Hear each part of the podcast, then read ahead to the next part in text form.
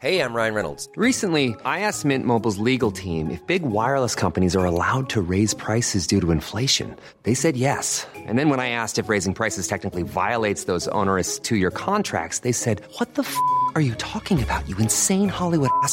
F- So to recap, we're cutting the price of Mint Unlimited from $30 a month to just $15 a month. Give it a try at mintmobile.com slash switch. $45 upfront for three months plus taxes and fees. Promo rate for new customers for limited time. Unlimited more than 40 gigabytes per month. Slows. Full terms at mintmobile.com.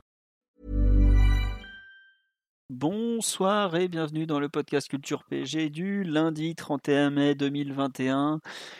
Nous pensions vous faire la suite du débrief de la saison de après les, performances collectives de la semaine passée. On pensait faire les perfs individuels. Finalement, l'actualité du PSG a décidé d'être plus PSG que jamais. Donc, euh, nous y voilà. Nous allons forcément parler de, des rumeurs de départ autour de Mauricio Pochettino et un peu des rumeurs mercato du moment. On me signale que le lien YouTube dans la news à l'RHS, c'est... Non, c'est bon, je l'entends, il marche.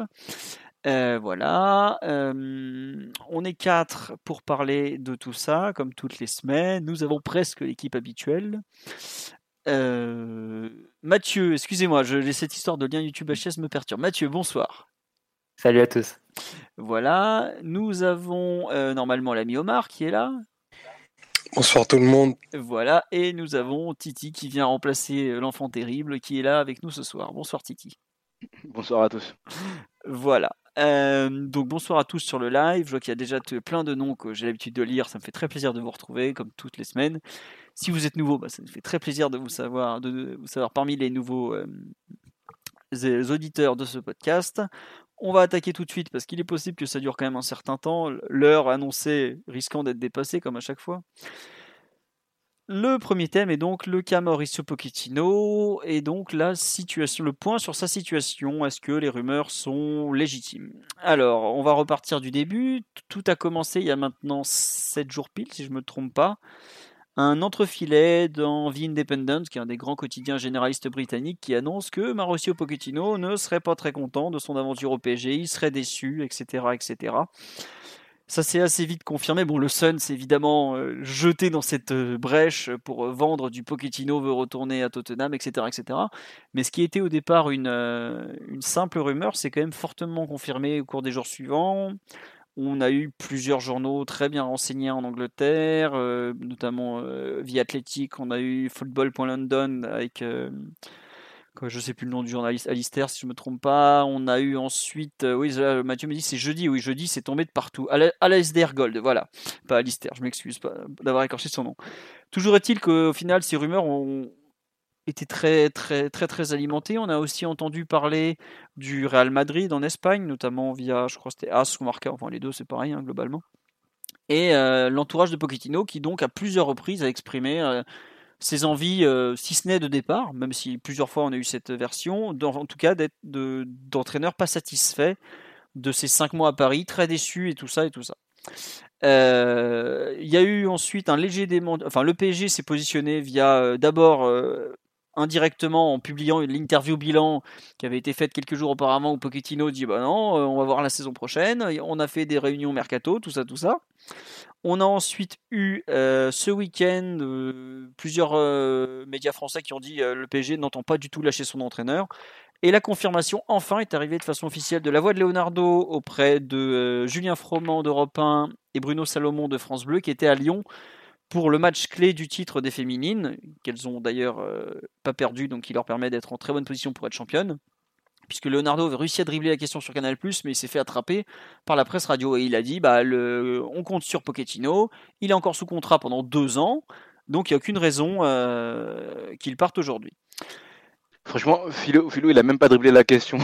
Oui, Juste de base, Mato était pas parti pour lui poser la question et c'est en vu la réaction de Leonardo que Mato a essayé de, de forcer pour lui poser la question, mais franchement, il avait trop mal vu le coup. euh. Euh, ouais, voilà. Après, bon, il a voulu. euh, je suis d'accord avec toi que c'était pas forcément très bien joué de sa part. Mais bref, toujours est-il que on a quand même eu donc une première action officielle du PSG et pas en off euh, après une semaine de rumeurs. Aujourd'hui, bah, les rumeurs ont un petit peu continué. On a retrouvé dans les sources que j'ai déjà citées beaucoup. Globalement, un, consensus se dégage, à savoir que le PSG n'est pas prêt à le libérer, que le PSG compterait ou compte sur lui pour la saison prochaine et que bah, si Monsieur Pochettino veut partir, les clubs qui le voudront devront payer une indemnité. Le Times, qu'on me cite sur le live, avait notamment parlé de, euh, de 10 millions de pounds, donc qui serait une clause libératoire. Alors ça, c'est les Anglais qui comprennent pas trop les subtilités du, football français. 10 millions de pounds au, cours actuel, c'est en gros 11 millions 6, 11 millions 5, 11 millions 6. On va arrondir à 12 millions, quoi, en gros, voilà. Mais euh, voilà un peu la, situation. Euh, le premier thème que j'ai mis, est-ce que vous pensez que ces rumeurs sont euh, légitimes? Sachant qu'il y a dans le tas, c'est une source que j'ai pas encore citée, qui est Guilhem Balaguer, qui est donc un journaliste catalan, si je ne me trompe pas, qui est au départ pro-Barça, mais qui s'est assez vite éloigné du mal du camp nous, on dira, euh, qui a dit aujourd'hui euh, que en gros euh, bah, le PSG était toujours aussi ferme sur Pochettino et que si il voulait vraiment faire bouger les choses, il devrait parler de façon publique, dire bah écoutez, je, je, souhaite partir. Mathieu, Omar, Titi, le, le pouls de la popoche, on va l'appeler comme ça. Euh, bon, qu'est-ce que vous en pensez? Je sais pas Mathieu si tu veux commencer. J'ai fait un résumé, je n'ai pas donné mon avis. Hein. J'ai tenté d'être à peu près objectif sur toutes les sources, les, les non-dits, les on-dits, etc. etc. Euh, Mathieu, vas-y, bah, tu as l'habitude de commencer, donc je t'en prie, commence. Juste un tout petit complément sur les sources. Balaguer, euh, c'est un biographe de, c'est le biographe de Pochettino et c'est surtout un journaliste qui est très proche de Pochettino. Pour y citer un, un exemple euh, lors des dernières semaines. Par exemple, ils ont, ils ont vécu ensemble le City Dortmund, ils ont regardé ensemble le City Dortmund. Euh, de finale C'est ça, le lendemain de la qualification du, PSG Bayern. Donc c'est pas du tout un journaliste euh, comme ça qui aurait des, des, infos ou des bruits de couloir. C'est, il a le numéro de Pochettino, il a un accès direct à Pochettino. si Pochettino veut démentir ces informations ou ces rumeurs, il peut passer par lui. Et, et dans les tweets que fait Balaguer, il précise pas que Pochettino veut partir ne précise pas non plus qu'il n'est pas du tout intéressé par les, euh, par les offres ou les euh, discussions que peuvent avoir avec lui euh, Tottenham ou le Real. Donc ça, c'est un premier point. Et juste un deuxième point sur les, sur les sources qui se sont succédées en, le, jour de jeudi, dans la matinée, en Angleterre. Très grande journée jeudi. Ça a été Football London, tu l'as dit, The Athletic, The Independent, The Guardian aussi, Sky Sports, à peu près tous les médias anglais. Le Times aussi le Times aussi. Et généralement, quand ça se passe comme ça, je pense pas que ce soit que dans l'entourage de Pochettino. Je pense que c'est complètement alimenté aussi par Tottenham. Euh, pour ceux qui savent un peu comment euh, fonctionnent les, médias anglais, souvent c'est par brief en fait, des clubs directement quand il y a des, rumeurs de transfert. Et quand ça se succède comme ça, les sources les unes après les autres, ça paraît évident que, Tottenham a un peu alimenté ça aussi. Et tu peux te demander quel serait l'intérêt de Tottenham de laisser entrevoir à des supporters qui ne rêvent que de ça la possibilité d'un retour de, Pochettino s'il y avait absolument aucune chance et si les discussions qu'il y a pu avoir entre euh, Pochettino et, Lévy les, quelques jours plus tôt n'étaient pas du tout fructueuses et, et avaient débouché sur un, sur un Pochettino qui conduirait son ancien club. Donc a priori, c'est pour le moins, il a donné sa disponibilité et montré un intérêt ça, c'est la première chose sur les. On me signale que dans les, dans les médias que Pochettino aurait pu utiliser pour démentir, il y a aussi la, la Cadena Copé où il passait ses nuits pendant nos succès en Ligue des Champions. Ah, c'est hyper simple de démentir de toute façon ce genre de d'informations ou de rumeurs. Un post Instagram, ça prend, ça prend 30 secondes. S'il veut le faire de façon directe, il peut appeler le club, euh, enfin se mettre d'accord avec le club, faire un communiqué commun ou dire déclaration commune. Enfin, ça va extrêmement vite. on peut dire qu'après 5 jours, il décide sciemment de laisser courir la rumeur. Ça, c'est c'est une première chose. Ensuite, sur les, euh, justifications ou les motifs, euh, je, suis, enfin, je partage l'incompréhension de beaucoup, hein, parce que on n'avait pas forcément vu venir cette situation, même si avec Paris, on, sait qu'il faut s'attendre toujours à l'inattendu et envisager toujours l'inenvisageable, mais là, ça, sort un peu de nulle part, les, les possibles volontés d'ailleurs de Pochettino. Généralement, ce qui peut mettre le feu aux poudres et justifier une séparation d'un entraîneur vis-à-vis de cette direction, c'est souvent le mercato. Euh, d'ailleurs, on entend un peu les, des bruits sur des, de l'entourage qui dirait qu'il n'est pas forcément content à ce niveau-là. Mais il n'y a pas eu vraiment d'exemple sur les derniers mois qui montrerait un mécontentement de sa part. enfin, on va dire entre Tourelle et, Leonardo, c'était très transparent. On a su euh, de façon très claire l'été dernier sur euh, les thèmes, tous les thèmes sur lesquels ils n'étaient pas d'accord.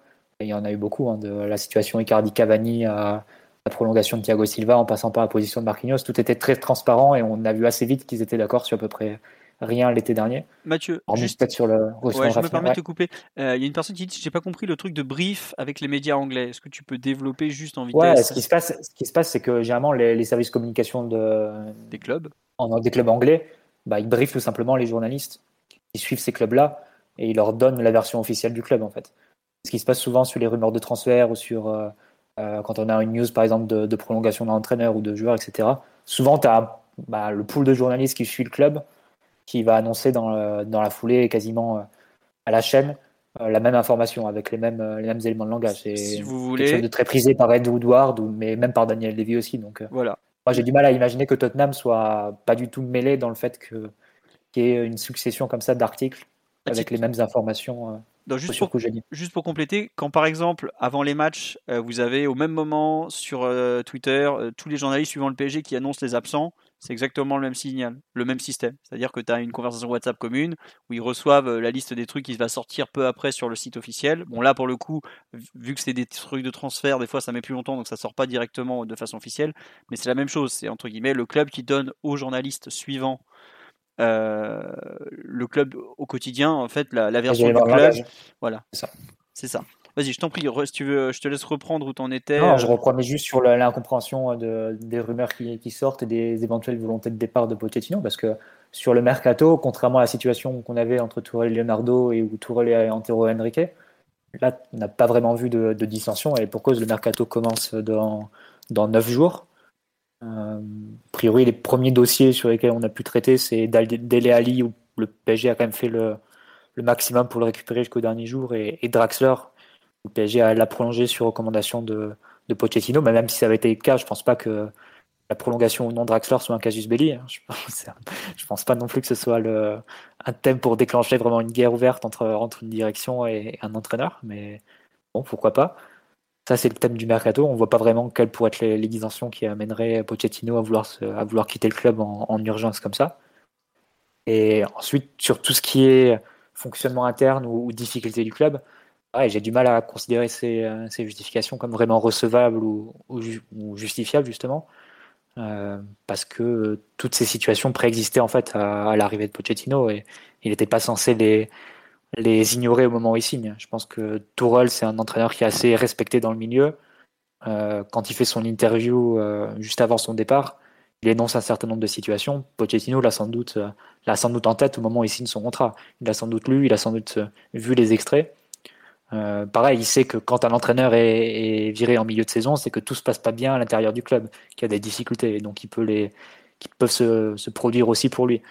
Euh, si vous pouvez même s'en convaincre, en, il pouvait même s'en convaincre aussi en demandant à Unai Emery, dont il est proche, et dont on a entendu aussi que qu'il avait pu enfin, discuter euh, les, les jours, semaines ou mois avant sa, sa nomination. Mais Mathieu, même, Ça, tu parles des entraîneurs là de, qui sont passés au PSG, mais un, un peu tout le milieu sait que travailler au PSG, c'est très ça. compliqué. Euh, Ancelotti l'a dit pratiquement de façon publique, par exemple. Que bon, euh, non, c'est- voilà, c'est ça, je pense le sait. que Quoi, quand, donc, il euh, signe, quand il signe, il n'est pas censé ignorer qu'un entraîneur au PSG a moins de prérogatives qu'un manager en Angleterre.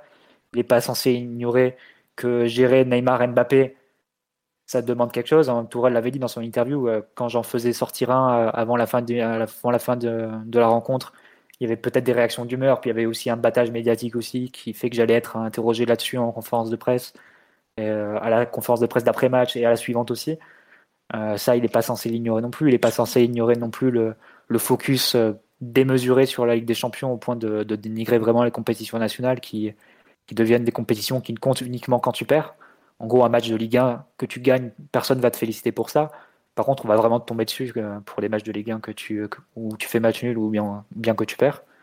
Il n'est pas censé ignorer non plus les, la situation même de l'effectif quand, quand il le reprend, c'est-à-dire les, les blessures, la condition physique assez, assez précaire des joueurs, l'absence de pré-saison, aussi les déséquilibres qu'il peut y avoir et, euh, à certains postes. Ça, il n'est pas censé l'ignorer. Donc, euh, je pense pas qu'il était pris en traite. Il est d'autant moins pris en traite qu'il a été joueur en fait au PSG, donc il connaît un peu toutes les euh, exagérations et excentricités de ce club.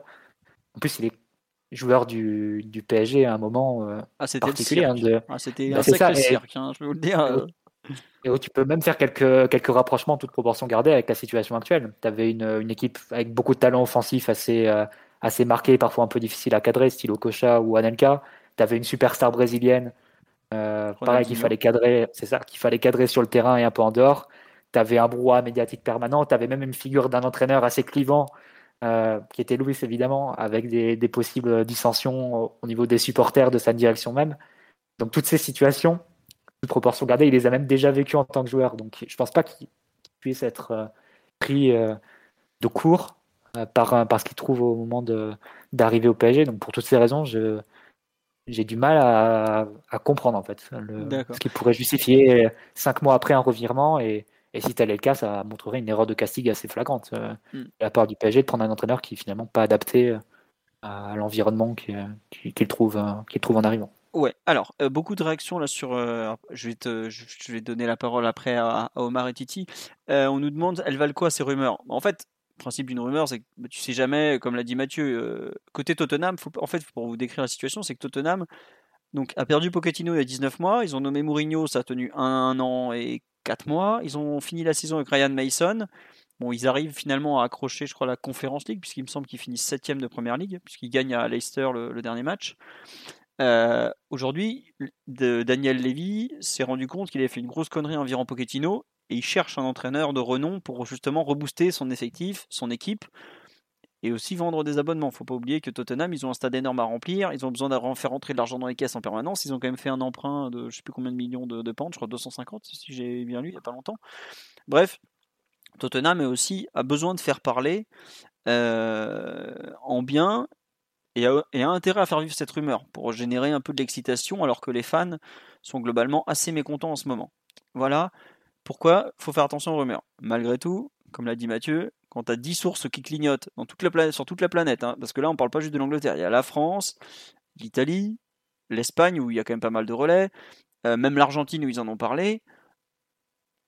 Au bout d'un moment, il y a trop de fumée pour qu'il n'y ait pas de feu. Il faut, plutôt le prendre dans ce sens-là. Après, à quel point il a envie de partir, euh, jusqu'où il est prêt à aller, ça, ça fait partie des choses en fait qu'on ne sait pas.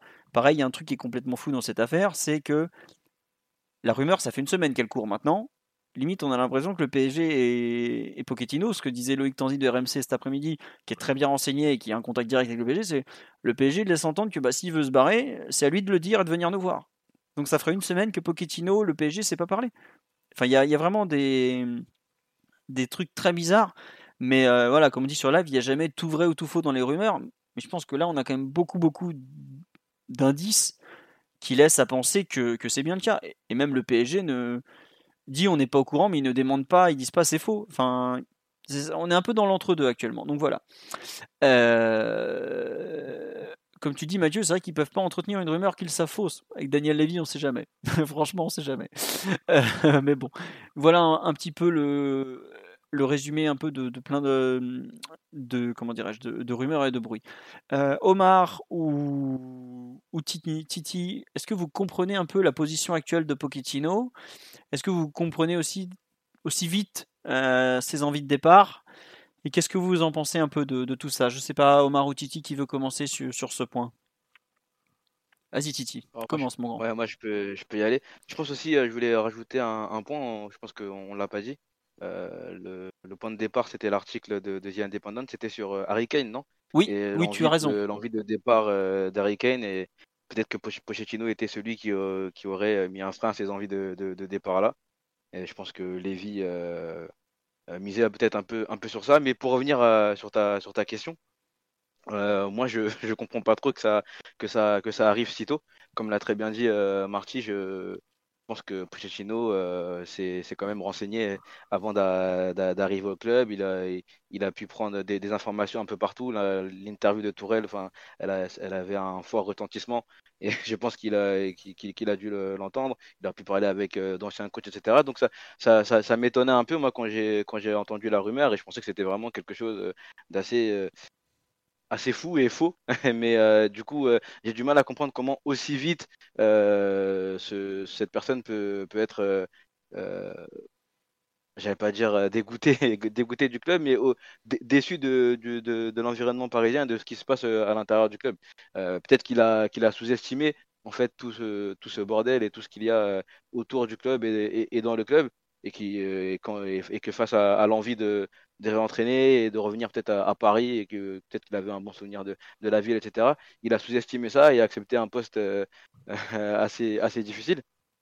Mais j'ai vraiment du mal à, à comprendre comment face à, une opportunité pareille, il n'y a pas eu un, un travail peut-être plus profond euh, de recherche d'informations de, de, de, sa part, de la part de, de son staff, de son, de son équipe, de ses conseillers, etc. Je me rappelle avoir fait un tweet le jour de, de la nomination de, enfin du départ de, oui, la nomination pardon de, Pochettino, en disant j'espère qu'il que lui et son staff se sont bien reposés et, et, et qu'ils savent euh, où ils mettent ce les pieds. euh, voilà où ils mettent les pieds. Et j'ai l'impression que que non finalement avec euh, toutes les informations qui sortent, que ce soit sur sa relation avec euh, sa dite relation avec Leonardo qui serait peut-être un peu un peu compliquée, que ce soit euh, le mercato, j'ai un peu du mal à y croire parce que comme a dit Mathieu, on a on a tenté de faire pas mal de choses pour lui, on a on a aussi prolongé des joueurs qu'il voulait garder, etc., etc. Donc je pense quand même qu'il avait un son mot à dire et une parole importante sur tout ce qui était tout ce qui est fait au club aujourd'hui. Donc moi, je suis dans l'incompréhension, dans l'incompréhension euh, de, de, de ses envies, euh, l'incompréhension aussi sur son, sur le fait qu'il ne, qu'il ne parle pas. Euh, à part sa photo où il boit son maté, je sais plus si c'était jeudi ou vendredi, on a, Ah non, on rien eu d'autre. C'était pas dès lundi le maté, il me semble que c'était dès lundi le Ouais, maté. c'est Ouais, ça, ça arrive. dès lundi, ouais, Justement, il, a, il a répondu ça. Il y a eu l'interview du PSG qui a été balancée en avant parce qu'elle était prévue pour jeudi, ils l'ont avancée à lundi. Mais c'est Mhm. tout après. On a, on a silence radio depuis.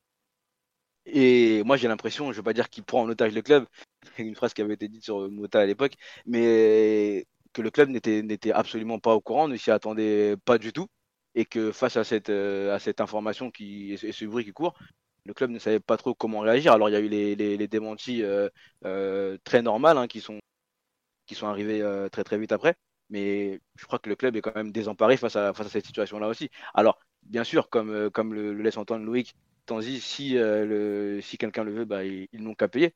Certes, mais c'est quand même un, camouflet euh, immense que, de voir un, entraîneur qui est arrivé euh, euh, six mois auparavant, un- une ancienne personne de la maison, sur, laquelle il y a eu un, storytelling immense à son arrivée, sur le fait qu'il était ancien capitaine du club, etc. etc. avoir des envies d'ailleurs dès, dès les six premiers mois. Et là, on parle d'un coach, on parle pas d'un joueur comme Verratti qui a voulu partir à Barcelone, on a fait une vidéo et tout est entré dans l'ordre. Là, on parle d'un coach, c'est lui qui est censé incarner euh, le, le, projet, en tout cas euh, sur le terrain avec, euh, avec les joueurs. Et que, cette personne-là vienne à, reculons, peut-être, si elle reste, bien sûr, le 4 juillet, ça, ça, la fout mal quand même. Donc moi, j'ai- vraiment beaucoup de mal avec, avec, avec, avec, les envies de Pochettino et, tout ce qui se passe depuis une semaine. Ouais. Non, c'est vrai que ça nous dit sur live, mais auprès de, des autres clubs, est-ce qu'il se, il va se complètement se décrédibiliser aussi à vouloir retourner à Tottenham alors qu'il avait la chance de, pouvoir euh, de pouvoir coacher le PSG qui, malgré tout le respect qu'on peut avoir pour Tottenham, est quand même à cet instant un club supérieur, quoi.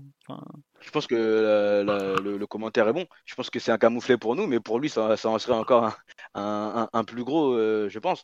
Parce que je ne veux pas m'avancer en disant que c'est le premier top club qu'il a eu à coacher, sans, sans disrespect euh, euh, Tottenham. Et si ça, ça se termine comme ça, enfin voilà, c'est pas c'est pas une très bonne image qu'il aura auprès des auprès des autres clubs. Après, ça dépend où il finit. S'il finit Ouais, voilà. bah. J'allais dire, euh, Voilà. aujourd'hui, euh, il est quand même annoncé au Real Madrid, donc ça n'a pas l'air de leur Ouais, faire trop peur. Ouais. Après, euh, c'est marrant de se plaindre du, du PSG, c'est en tout cas ce qu'il laisse penser, pour signer au Real Madrid où tu as quand même l'entraîneur qui vient de balancer une lettre ouverte pour flinguer la direction et dire qu'il n'a pas été assez soutenu. Donc euh, ça reste un cas assez particulier, surtout après cette plainte de, de Daniel Levy qui voulait pas lâcher un rond pendant 5 ans ou presque. Donc euh, bon, voilà, c'est vrai que. mais d'ailleurs, j'ai une question, Philo. La, la relation avec Lévy, elle était, elle s'était pas dégradée d'ailleurs à la fin de. Si, de si, leur, euh, bah, pour le virer, c'est que ça s'était forcément dégradé. Mais c'est vrai qu'après, tu as une question de, de fin de cycle. C'est long, 5 ans et demi quand même sur le banc de touche. hein. C'est Comme le dit Zidane, aujourd'hui, un, un entraîneur, c'est 2 ans sur un banc de touche, pas plus. hein. Donc, euh, c'est très très long, 5 ans et demi. Et puis, il était carbo. Après, excusez-moi. On repense à Thomas Tuchel qui avait balancé Je ne suis pas intéressé par le Bayern car je suis sous contrat au PSG. Bon, il y avait quand même eu des discussions, mais très rapides, où il avait dit non, non, non, non.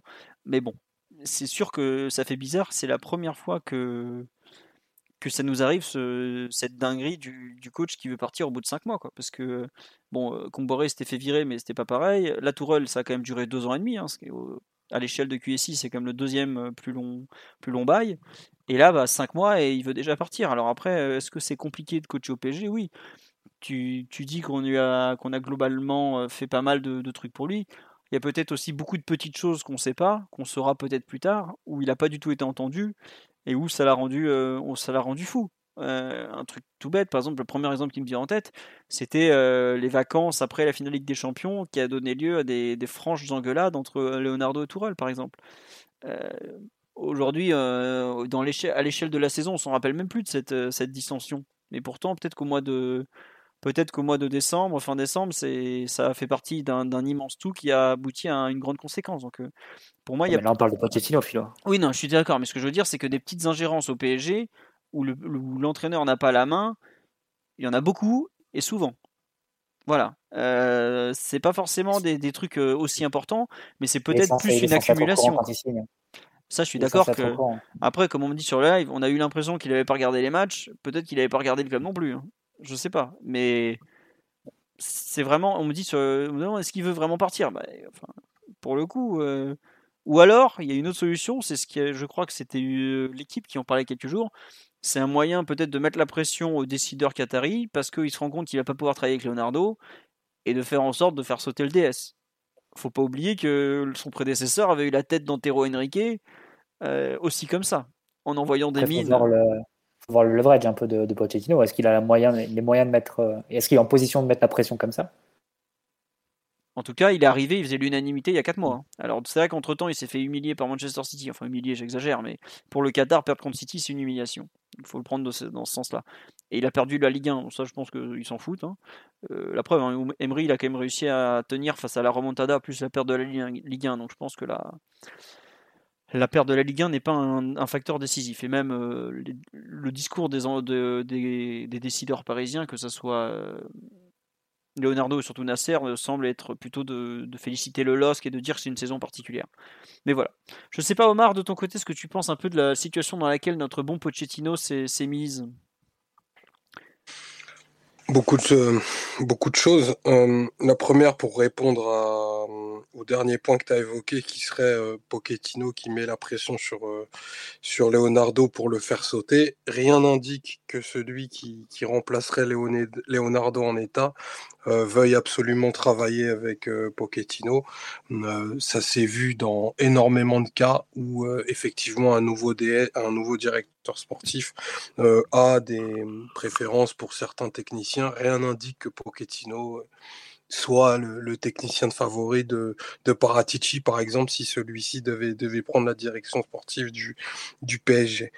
Euh, après, sur euh, le plus que les rumeurs, le, faisceau d'indices faisant apparaître un, malaise de, Pochettino, hum, pour moi, il y a beaucoup de, questionnements euh, autour de, ce malaise qui, du coup, n'est pas démenti pour un, homme dont l'un des rêves et l'un des accomplissements de carrière annoncés il y a déjà plus de cinq ans était de coacher le, PSG. Il l'a dit à de multiples reprises, euh, comme euh, bah, son, son, comme plein d'autres choses qu'il a dit à intervalles réguliers, son attachement à l'Espagnol Barcelone, ses rêves du Real aussi, il en a, il en a déjà parlé, et qui du coup tutoie ce, ce rêve il y a désormais cinq mois, et qui possiblement voudrait y mettre fin euh, avec perte et, perte et fracas.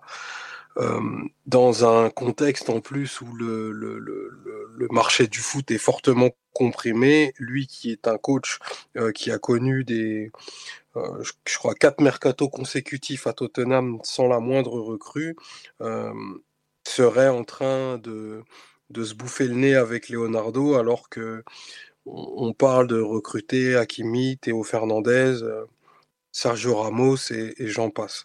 Euh, c'est bien là que le nœud du problème euh, n'est à mon sens pas le mercato. Ça me paraît impossible que ce soit limité au fait qu'ils ne s'entendent pas avec Leonardo, parce que, à vrai dire, que le directeur sportif et l'entraîneur s'entendent, euh, c'est une légende urbaine qui existe dans très très peu de clubs de ce, de ce niveau-là, et surtout, c'est pas ce qu'on leur demande. Euh, moi, la question que je me pose, c'est vraiment, euh, au sortir de toutes ces rumeurs, après avoir été consterné, atterré et tous les adjectifs de ce champ lexical-là, est-ce que le PSG est un club coachable en 2021 C'est la question que je me suis posé. Euh, quand je vois euh, l'état euh, dans lequel bah, finissent les, finissent, enfin, sont consumés les coachs, leur santé mentale au sortir de, de ce tourbillon qu'est le Paris Saint-Germain et les questionnements pour un coach qui a lui-même dit qu'il était en observation pendant six mois, de se dire je vais abandonner un banc qui me propose peut-être ben, certains des plus grands joueurs de la planète du moment pour retourner à Tottenham qui pourrait possiblement perdre Harry Kane, c'est aussi fou qu'incompréhensible. Et, je pense que le, questionnement doit vraiment aller au-delà de la personne de, de notre ami euh, des citrons de Murphy, mais vraiment sur ce que fait le, enfin, le tourbillon du, PSG, sur la place euh, qu'elle donne à sa direction technique et sur euh, peut-être, et vraiment je mets beaucoup de pincettes euh, en disant ça, peut-être que Pochettino a vu ou a senti des choses qui sont totalement inaccessibles, inacceptables, en, adéquation, totale inadéquation avec son système de valeurs et l'idée qu'il se fait d'un coach de haut niveau joue volontairement beaucoup de portes parce que à date, on ne sait pas, on saura probablement jamais tout. Euh, la chose, chose qu'on saura, c'est si Pochettino est au retour euh, de l'entraînement début juillet ou s'il n'y est pas. Mais on ne pourra pas rayer euh, d'un trait de plume plus que ces rumeurs, ce faisceau d'indices qui existe depuis certaines, depuis bah, quasiment une semaine en se disant euh, ça fait le jeu des journalistes, c'est pour euh, uniquement des clics et euh, Pochettino est juste un, un pecho frio qui, qui, recule devant, devant l'ampleur de la tâche. On ne peut pas totalement passer sous silence le fait que c'est totalement hallucinant et j'ai de, de, de, mémoire rarement vu en tout cas dans ce sens-là, euh, un coach qui se dit, euh, écoute, c'est pas, c'est pas le bon endroit. Est-ce que le PSG est en train de se palermiser? C'est une mmh. question. Est-ce qu'il va falloir euh, trois coachs sur contrat en même temps pour qu'on puisse avoir une direction technique et une équipe plus cohérente que celle ne l'est C'est assez fou. j'ai pas de, j'ai pas de réponse, mais plutôt beaucoup de, questions sur les, jours et les heures qu'on vit depuis, depuis maintenant une semaine. Tu as raison de poser la question de, savoir si le PSG est entraînable ou pas. D'ailleurs, ça me rappelle une phrase de Maurizio Sarri au moment où il quitte la Juve. Il dit euh, Ce club est impossible à entraîner. Il dit ça à ses dirigeants, comme quoi hein, le PSG n'est pas forcément euh, le seul dans, ce cas-là. Mais surtout, si tu peux, tu as d'autant plus le droit de te poser la question si euh, qu'au même moment arrive le, grand succès de Tourelle à, à Chelsea et forcément, quand tu vois le, constat d'échec qui était euh, le sien il y, a, il y a six mois, tu peux forcément te poser des questions sur la nature des, des conditions de travail, sur l'effectif aussi, qui est peut-être plus facile à, à gérer à, Londres, où tu n'as pas de, de vrais superstars non plus, euh, auxquels il faudrait, exempt, qu'il faudrait exempter de, travail défensif ou, qui nécessiterait euh, des contorsions sur, sur, le plan tactique. Forcément, tout ça te fait dire que coacher au PSG, c'est quelque chose d'assez difficile. Moi, en même temps, je reviens toujours un peu au point de départ les entraîneurs ne sont pas pris en traite quand ils signent, euh, le contrat. Euh, ils ne doivent pas être pris par surprise non plus. Donc c'est pour ça que j'ai du mal à vraiment accepter du début à la fin cet argument en fait. C'est-à-dire que si ça ne te correspond pas, et c'est totalement légitime, euh, je pense que des, entraîneurs comme Klopp, comme Guardiola, comme Simeone ne viendraient jamais au PSG. Parce qu'ils voudraient avoir plus de pouvoir que les joueurs, ils voudraient être la figure centrale du club. symboliquement, ils voudraient être aussi les mieux payés. Euh, tout ça, on sait que c'est pas forcément dans, dans la façon de faire du PSG déjà, mais aussi encore plus du PSG de Neymar et Mbappé, où forcément ces deux joueurs sont au-dessus de l'entraîneur, qu'on le veuille ou non, euh, sont des euh, sociétés, des entreprises à elles-mêmes. elles génèrent énormément en termes économiques, en termes médiatiques, et on sait que c'est très difficile à gérer. Un entraîneur peut très bien, et parfaitement légitime, de dire moi, c'est pas pour moi, je veux pas entraîner un club comme ça, c'est trop politique, c'est trop, ça me fait faire trop de compromis avec la conception que j'ai même de mon métier. C'est totalement légitime et respectable. Mais là où j'ai le plus de mal, c'est d'accepter pour ensuite partir après cinq mois. Là, ça montre soit une, euh, un manque de préparation, et c'est un peu la thèse que, que soulevait évoquait Philo, Euh, C'est moi, c'est live. hein. Non. Non, ouais, soit un entraîneur qui s'est servi du PSG, mais ça, ça me, ça m'embête un peu plus. Enfin, voilà, il y a des entraîneurs qui aiment naviguer un peu comme ça dans, dans les coursives, dans les, dans les clubs où il faut être un peu, euh, un peu politique, faire des arrangements. Euh, Ancelotti a fait ça toute sa carrière. Typiquement, si tu avais le choix au moment de décembre, un Allegri fait ça depuis, depuis 10 ans entre la Juve et le, et le Milan de Berlusconi. Ils savent gérer des, des joueurs avec des, des égos un peu importants, euh, en étant à une place peut-être un peu plus, euh, un peu plus modeste, ne pas être la figure centrale du club, etc., etc. Il y a des entraîneurs, il y a des types d'entraîneurs. Il y a des entraîneurs où ils ont, qui ont besoin d'être la, figure de, pro du projet, d'être euh, celui qui va être la, force d'entraînement de, tout un club, et d'autres qui peuvent accepter d'être euh, plus euh, quelqu'un qui, qui va se charger de pas de pas faire trop de dégâts et, de gérer le, personnel à disposition. Mais à ce moment-là, il fallait fallait pas signer. Et c'est ça qui me, qui me provoque le plus d'amertume en fait avec les, les états d'âme de, de Pochettino aujourd'hui.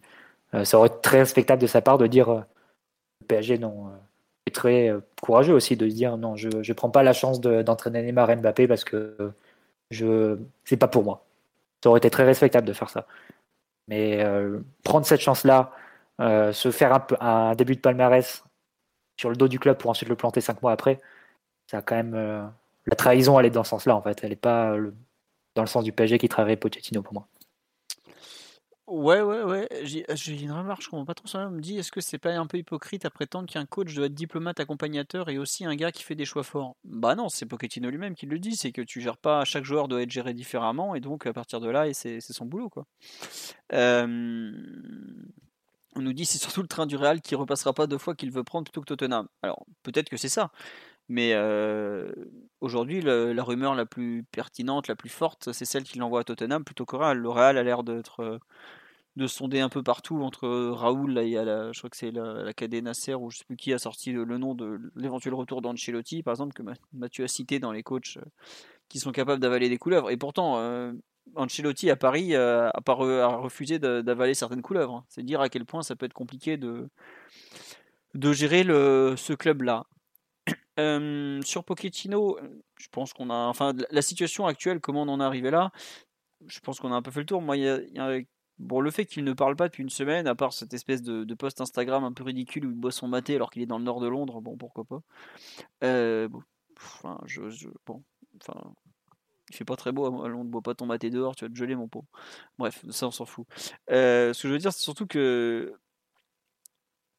On a vraiment l'impression que il attend que la situation se pourrisse, en fait.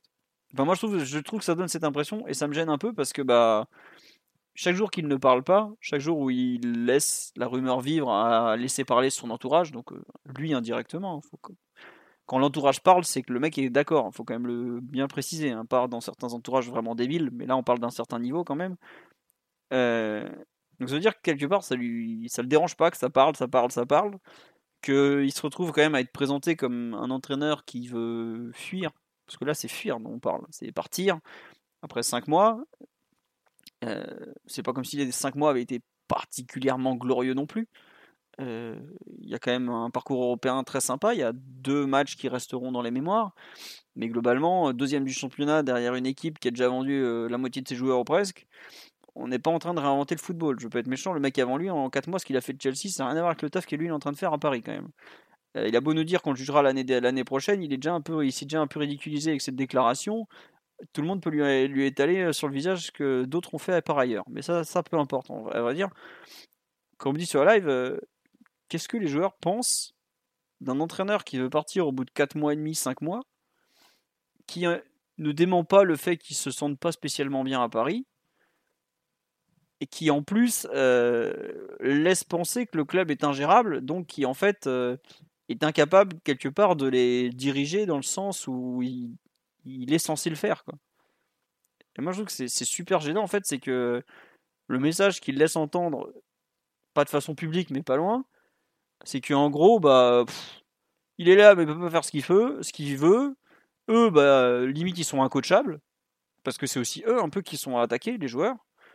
Et sa direction, bah, euh, elle, est ingérable aussi. Alors, vu ce qui s'est passé ces dernières années, que le PSG soit un club archi difficile à coacher, je le comprends très bien. Qu'il le découvre, j'ai beaucoup plus de mal à l'entendre. Mais je trouve que par rapport à, à ce qu'il a pu dire sur les joueurs, où il nous a répété je sais pas combien de fois qu'il avait une connexion forte, tout ça, tout ça, qu'il était impliqué à fond derrière la prolongation de Mbappé par exemple, le message qu'il envoie c'est tout le contraire. Alors c'est bien gentil de faire des déclarations euh, euh, ridicules ou presque en conférence de presse, si dans les actes tu fais tout le contraire. Et ça, ça me gêne beaucoup plus en fait. Alors s'il veut s'en aller, eh bien écoutez, monsieur Pochettino, vous prenez la parole, vous dites ce club, ce que disait Mathieu, ce club ne me correspond pas, je me suis trompé, je ne serai pas à la hauteur, quitte à dire ça, franchement on s'en fout, hein, qu'on en finisse quoi. Mais là en fait le, le statu quo, la rumeur qu'il laisse courir, je trouve qu'elle est, pire que tout. Non seulement euh, pour lui, parce que finalement on sait pas vraiment pourquoi il veut partir, est-ce que c'est plus Tottenham qui vient le chercher ou lui qui veut s'en aller, parce qu'il y a aussi ce côté-là. Et en plus, il laisse entendre euh, bah, que ce club euh, est, mal géré, mal dirigé, ingérable, etc. etc. Donc je trouve ça décevant de sa part, et lui qui a souvent été présenté comme un homme droit, un homme qui respecte le club. Je signale qu'il a quand même été présenté au départ comme euh, bah lui, ça sera plus simple de travailler avec lui qu'avec Tourol, qui est un cassos, quoi. Enfin, qui est pas un cassos, enfin, vous m'avez compris, qui est un type qui est. Lui, pour le coup, n'hésite pas à rentrer dans l'art s'il y a un truc qui va pas, quoi. Et par rapport à ce qui a été vendu, son image, et qui est probablement vrai, euh, je trouve ça euh, franchement décevant en termes de, mentalité globalement. Voilà. Après on me dit du calme. Non mais c'est vrai, mais par rapport à, j'ai fait partie de ceux qui, voulaient lui laisser du temps, qui disaient bon bah voilà, il a eu 5 mois pour s'adapter au PSG, c'est compliqué, il arrive en cours de saison. Au départ, il n'était pas forcément, euh, il n'avait pas forcément imaginé ce qui allait l'attendre. Quand il disait bah jugez-moi la saison prochaine, moi je suis tout à fait d'accord pour faire ça, oui, on, jugera sur la saison prochaine. Mais ce qu'il est en train de faire, là, c'est un peu pourrir le club dès maintenant, par contre. Et là, il n'y a pas de saison prochaine qui tienne, parce que peut-être qu'il sera plus là d'ailleurs. Et ça, j'ai beaucoup plus de mal à l'accepter. Donc, j'aimerais bien qu'il se positionne clairement, en fait, qu'il dise, bah écoutez, euh, voilà, moi je veux partir, euh, mais qu'il nous fasse pas cette espèce de soupe qu'il est en train de nous faire, où il dit, il en dit un peu sans en dire trop. Et ça, je trouve ça vraiment insupportable pour le club. Et pourtant, je suis loin d'être euh, le plus tendre avec nos dirigeants, que ce soit euh, directeur sportif, président, voire même actionnaire, puisque des fois il y a des coups de fil de doigts au milieu de la nuit. Donc voilà un peu mon, point sur cette partie. Euh, messieurs, quelle suite on donne à ces envies de départ? Je ne sais pas qui veut répondre. quelle fin possible? Monsieur Popoche, terminez, bonsoir, prenez votre chèque, vous partez on oublie tout, on met ça sous le tapis comme on a pu des fois le faire euh, par le passé. Qu'est-ce que vous en pensez Mathieu, Omar, Titi, qui veut commencer sur le, les fins possibles de cette affaire Pochettino? Ah là, il faut parler, messieurs. Là. Moi, je viens, de, parler tout seul pendant 10 minutes. Là, il faut, vous lancer. Oui, Mathieu, vas-y. Ah, je vais pas monopoliser la parole, mais bah, de toute façon, j'ai l'impression que Pochettino, il joue un peu le. Je sais pas si le pourrissement, mais euh, il, attend que, Tottenham bouge pour lui, en fait. Je pense qu'il veut être d'abord sûr que Tottenham a la, conviction et aussi la force économique pour négocier euh, avec le PSG. Et d'ailleurs, ça ouvre une perspective un peu, un peu déprimante. C'est qu'en gros, que, que, Pochettino resterait au PSG un peu par défaut, seulement parce que Tottenham n'a pas pu, n'a pas voulu payer. Euh, après, il pourrait toujours se couvrir en disant Mais moi, j'ai rien dit, ça a été juste des rumeurs de la presse, j'ai jamais dit que je voulais partir, etc. C'est pour ça qu'il veut pas il veut rester un peu dans, dans cet entre-deux, euh, agir un peu en coulisses et pas, sortir en public. Hein. C'est toujours cette phrase qui dit qu'on sort de l'ambiguïté qu'à ses dépens. Euh, là, je pense que Pochettino, à l'heure actuelle, il, sent que peut-être ce serait un, peu risqué d'annoncer euh, ses envies de départ, parce que si Tottenham n'est pas prêt à le suivre et à, le, à vraiment le, faire les efforts pour, pour acheter ces deux années de contrat, puisqu'on a, on a levé l'option hein, qui était automatique d'ailleurs, bah, il, risque de se retrouver un peu, un peu en plan. Donc, euh, ça ouvre pas forcément une perspective très, très glorieuse, mais je te rejoins, Philo. Hein, je pense que Omar sera en mesure de, de, nous, de le dire bien mieux que nous, vu qu'il est, il est coach, et même à n'importe quel niveau, même face à des gamins de, de 9 ans, euh, comme face à des professionnels, le plus important pour un entraîneur, au-delà de la philosophie, des idées, etc., c'est d'être crédible devant son groupe.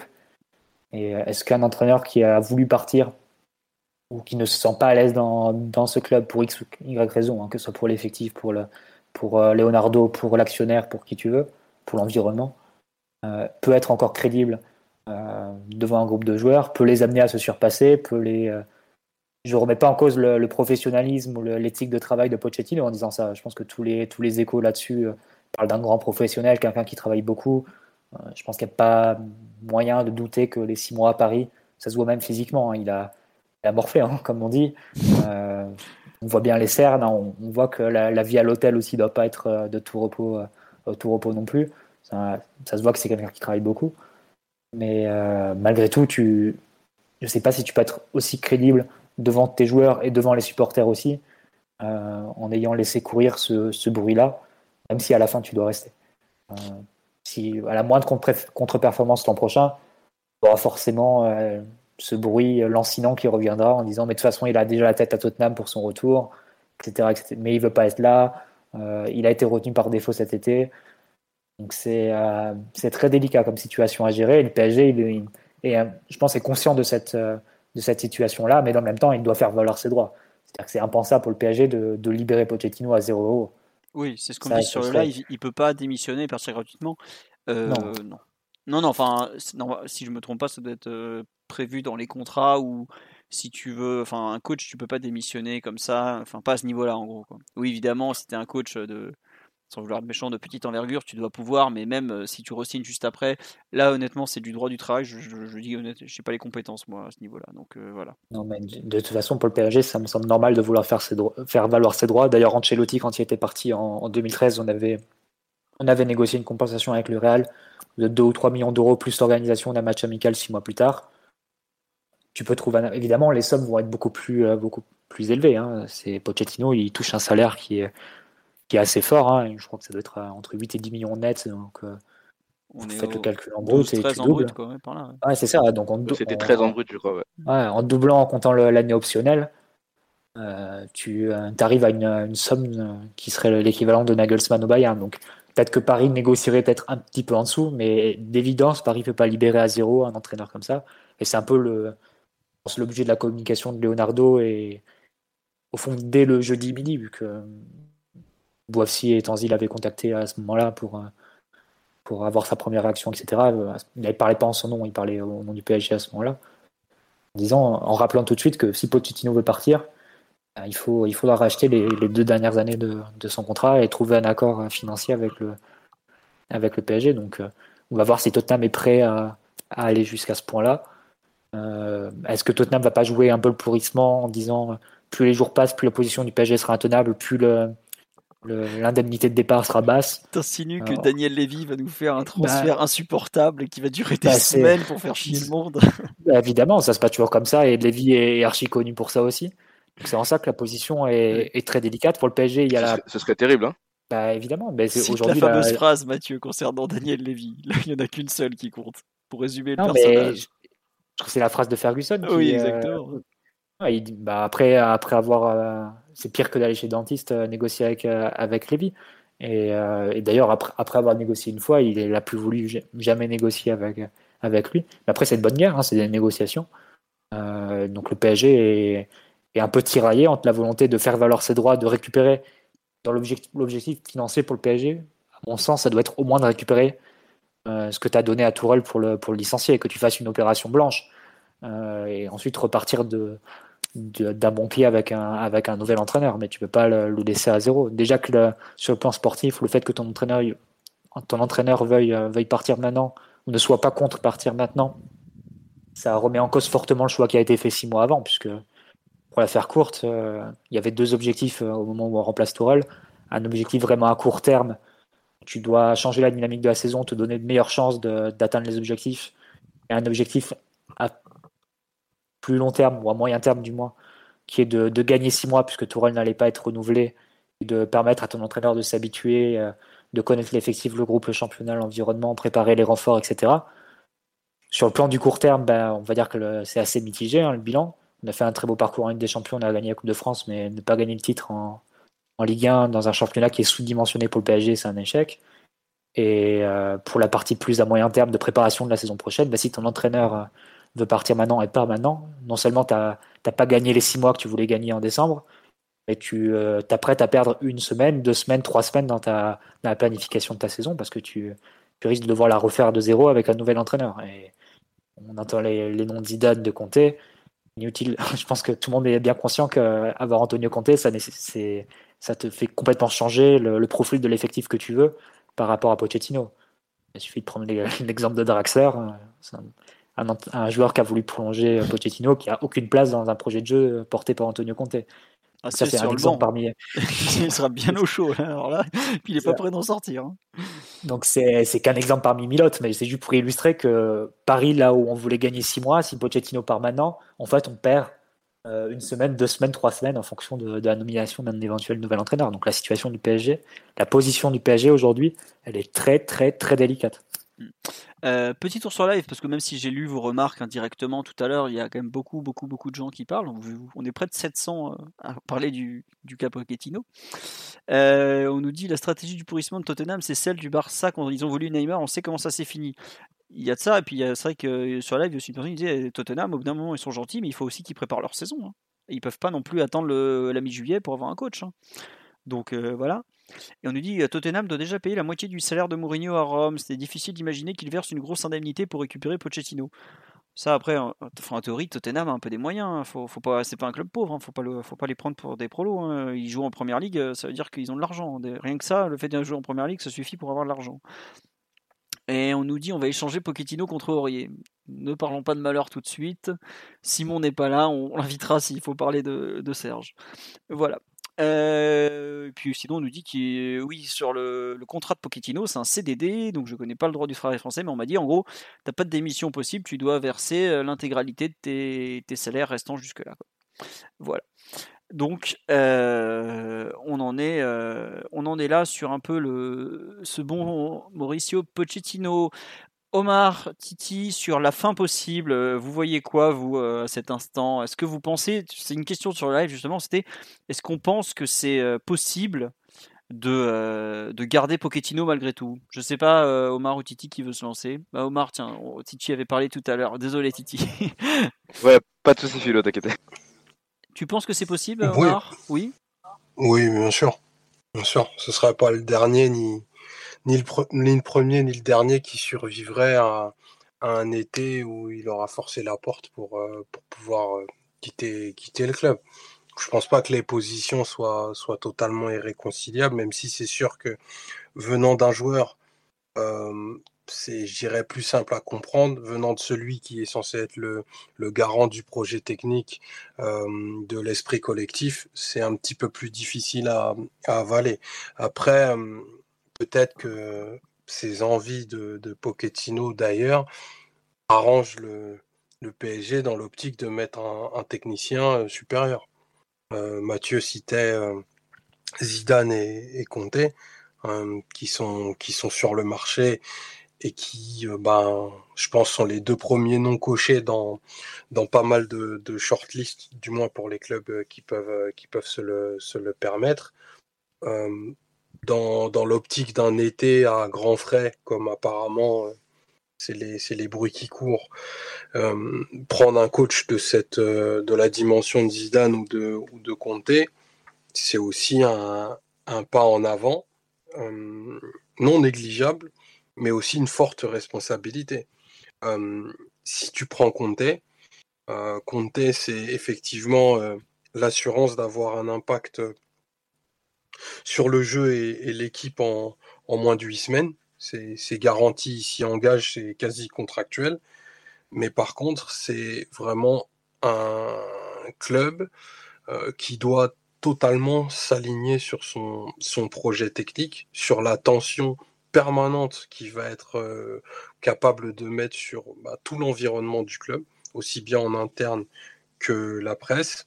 Et est-ce qu'aujourd'hui, le, PSG est capable de, de s'orienter vers ce, type d'extrémisme qui fait que, bah, on, parlait souvent en rigolant de la, de la purge.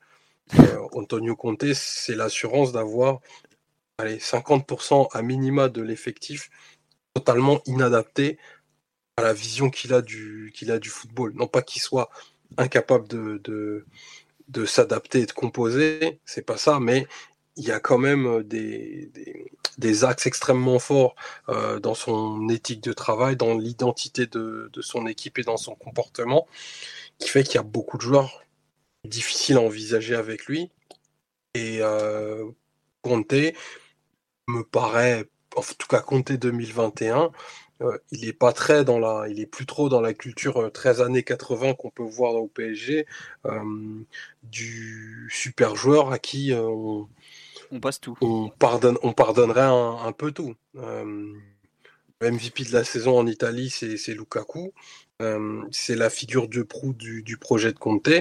Euh, Lukaku, il raconte à longueur d'interview que euh, bien qu'il ait été transféré pour un montant absolument astronomique, plus de 80 millions d'euros quasiment, Conte l'a fait travailler comme un sourd parce qu'il voulait qu'il progresse de haut but, parce qu'il voulait qu'il mécanise certaines sorties de balles.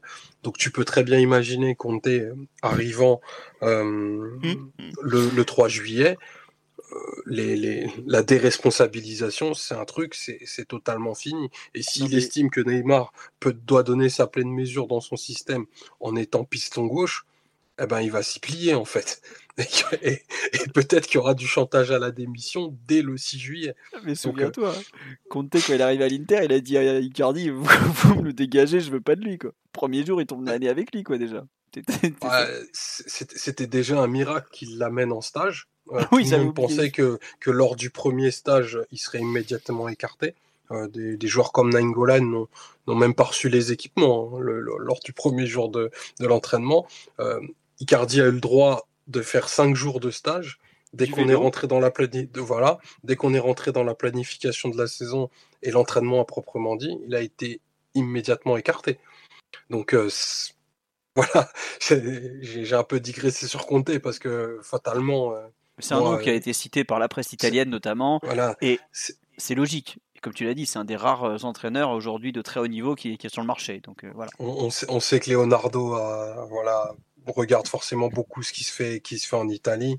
Euh, Conte était déjà euh, shortlisté avant Tourelle. Le fait qu'il soit totalement libre et qu'il ait euh, en quelque sorte redoré son blason, même si à mon sens il, le, il en avait pas forcément besoin avec ce qu'il a fait en deuxième partie de saison à l'Inter, fait que je pense que Pochettino devrait pas non plus trop faire le malin et parce qu'il pourrait se retrouver dans le bec dans, le totalement le bec dans l'eau. Et deuxième piste, et non très moindre, euh, il y a la figure universelle de Zinedine Zidane, désormais, qui, dans la lettre ouverte qu'il a fait au Madridismo, a dit qu'il n'était pas fatigué, qu'il voulait absolument entraîner. Euh, c'est quelqu'un qui est très proche euh, du Qatar et des, fameux palais de Doha dont on entend parler, parce que ben, il s'est, je pense, comme d'autres, engagé pour, euh, pour que la Coupe du Monde 2022 se fasse là-bas. Le voir arriver au PSG, euh, en sachant que c'est quelqu'un qui est peut-être moins extrême, du moins euh, sur l'identité des joueurs avec lesquels il compose, que Conte, c'est aussi quelque chose à pas, à pas écarter. Donc ce, ce cirque, j'appelle ça comme ça, hein, désolé pour le terme, je pense ne sert pas autant Pochettino qu'il le pense, parce que en effet, euh, là je suis, d'accord avec ce qu'a dit Mathieu, euh, son crédit et euh, il y a déjà un canif, un coup de canif dans le contrat, c'est forcément écorné et quel pouvoir, quel renforcement il pourra avoir au PSG après un, épisode comme celui-ci si, euh, si on optait pour un pourrissement. Euh, il est tombé euh, au PSG. Il y a des gens qui ont la tête très dure et qui se font pas imposer ce genre de position. Il peut demander à plusieurs joueurs qui peuplent l'effectif qui ont voulu partir hum, de façon officielle et officieuse. Et eh ben maintenant ils vont tous dépasser les records, le record de Pilorgé quoi. Donc, euh, Pochettino, il peut rigoler. Peut-être qu'en 2025, il sera encore là. Donc, Mais ça euh, lui était pas arrivé déjà, Pochettino, euh, peut-être à Tottenham, où il avait été tenté par le Real Madrid, les positions vacantes, etc., notamment après le premier départ de Zidane. Et il me semble aussi par la Juve aussi en 2019 après la finale. Et Lévy lui avait plus ou moins rappeler qu'il était sous contrat, etc. Mais après, c'est vrai que la rumeur n'avait pas été autant, autant entretenue que, que ce qu'elle est actuellement. Et puis Tottenham est un club moins, moins, médiatique que le PSG malgré tout aussi. Hein. Ouais, et puis il n'y avait pas non plus les rumeurs d'un malaise de, de, Pochettino à Tottenham. Il y avait l'idée qu'en gros, il passerait sur un club supérieur, mais qu'il n'était pas malheureux pour autant à Tottenham. Donc, Tiens, il se voyait quand même continuer. Un nom qu'on me soumet sur live qui est effectivement un nom qui n'est pas du tout sorti. Bah tiens, Titi, qu'on n'a pas entendu depuis un certain temps. Est-ce que tu penses que c'est une possibilité de voir Leonardo aller faire une pige sur le banc de touche si, on- si Pochettino se barre et qu'on n'arrive pas à trouver. euh, C'était une, euh, c'est une possibilité qui avait été évoquée, je crois, euh, cet hiver, non euh, Oui. Au départ de, de Tourelle, Non, avec un, 2013, avec un non. duo Zuma- Non, il n'y avait pas, il s'est parlé d'un duo Zoumana Camara et Leonardo, je crois. euh, Ouais, c'est ça, il c'était y avait un l'équipe. article, un euh, article qui était sorti ouais, dans l'équipe. Dans l'équipe Euh, Ouais, ouais, ouais, dans l'équipe, Mathieu, ouais, je me si souviens. pas de ouais. bêtises. J'avais hurlé euh, en voyant l'attelage improbable. Pareil, pareil. Non, mais j'ai vraiment beaucoup, beau- beaucoup de mal à y croire. Franchement, euh, j'ai beaucoup de mal à y croire, moi, aujourd'hui, en, en 2021. euh, Leonardo, son dernier, sa dernière piste était en Turquie, c'est ça? Ouais, Antalya Sport. Ouais. Antalya Sport. Non, j'ai beaucoup de mal à y croire. Je pense que ce poste de, de coach pour Leonardo, est- c'est quelque chose de révolu. Ça me paraît. ça en avait, fait, été, ça avait été évoqué en 2013 pour la succession d'Ancelotti qui euh, bah, l'avait ouais. en ligne de mire. Mm. Euh, sans, sa surpen- sans sa suspension, ça aurait pu être le cas. Et pour le coup, il a un style de jeu, Leonardo entraîneur, pour les deux saisons qu'il a, qu'il a pu faire en Italie, qui correspondrait à l'effectif. hein. C'est 4-2-4, euh, tous les joueurs offensifs sur le terrain, et, et on voit, euh, et on les laisse jouer. Quoi. Donc, euh, pour le coup, Et en plus, ce serait, serait- rigolo. Ce serait une situation intenable pour lui, parce que je pense qu'il Ouais. aurait pas mal de questions de la part des médias et autres euh, euh, sur le fait qu'il ait peut-être euh, savonné la planche de, de l'ancien entraîneur qui était là. Donc, euh, Non, non, je non, pense pas que ce soit son but. Et Ouais, c'est je pense pas non plus. complètement- C'est complètement à, à- à écarter. À la rigueur, qu'on puisse envisager des Thiago Motta ou Zoumana Camara, si t'es vraiment en, en déj de, de profil le 5 juillet, parce que ça s'est résolu le 30 juin avec, avec Tottenham. Peut-être, hein, mais Leonardo, non, je, pense que c'est à écarter. Mais pour le coup, est-ce que, est que Pochettino joue le. Pour revenir un peu sur la thèse de faire pression, etc., est-ce que Pochettino joue le, départ de Leonardo? Je sais pas parce que est-ce que Pochettino pense qu'il peut avoir les pleins pouvoirs en étant nommé manager à l'anglaise à l'issue du mercato, même avant le mercato? Est-ce que c'est comme ça que le PSG euh, fonctionne? Il y a toujours eu un directeur sportif au PSG, même, euh, même sous Laurent Blanc, tu avais, Olivier Létang qui, qui s'occupait des contrats quand même, malgré tout euh, de certains transferts. Donc, euh, je, s'il tente ça, je ne sais pas s'il est bien renseigné sur le club. Et comme l'a évoqué Omar, si, si Leonardo part, ben, je pense qu'il y aura la nomination de Luis Campos s'il est toujours sur le marché ou, si, ou de Fabio Paratici vu qu'il est sur le marché aussi. De, ouais, ou, Euh, ou même tu peux aller chercher un, un autre type encore. Quoi. Genre, je pense que Ouais, Paul, voilà. Paul Mitchell à Monaco. Bertha et tout. Ouais, Bertha de- Bertha à l'Atlético, Paul Mitchell, Rangnick, Ra- pas, Ralph le Terrible qui va nous mettre toute l'équipe de. France sur le terrain. Vous allez voir. Bah, bah, ce serait peut-être une, une- peut-être une solution pour garder nos jeunes, euh, Ralph. euh, donc, euh, Ah, je peux dire que faut Ralph, tenter il- peut-être.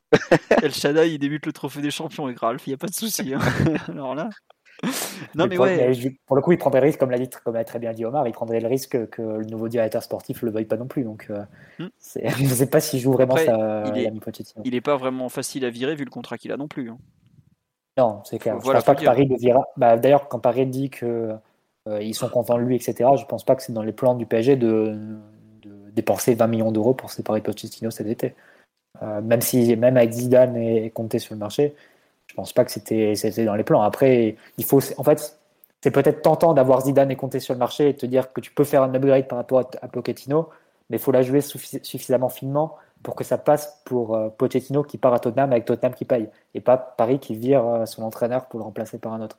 Donc, euh, pour au final que ce soit toi qui reçoive l'argent et pas toi qui doive le, débourser pour, euh, pour indemniser Pochettino. Il faut la jouer un peu finement, c'est un peu un jeu de position et, d'attente entre les, les trois parties, si on veut, si on exclut aussi le, Real, et à voir ce qui- ce qu'il en sort. Mais c'est clair que la définition, elle doit être euh, le plus rapide possible parce que à l'heure où tu commences le mercato, où tu as des pistes, des premières pistes qui apparaissent, convaincre un joueur de s'engager pour 5 ans au PSG alors qu'il ne saurait même pas quel, quel serait son entraîneur pour la saison, la saison suivante, pour les 20 jours qui arrivent, c'est très délicat. Et tu parles de joueurs qui viendraient, mais euh, euh, on peut aussi parler de, de joueurs qu'on veut, qu'on veut prolonger, comme, euh, comme Kylian Mbappé. Donc, euh, bien sûr, bien sûr. je, je suis pas sûr que cette situation-là, si elle, elle perdure, elle, elle donne envie à Kylian de, de, de, de, de prolonger, quoi, de voir que Xavier Bertrand veut déjà s'en aller au bout de, de, de six mois.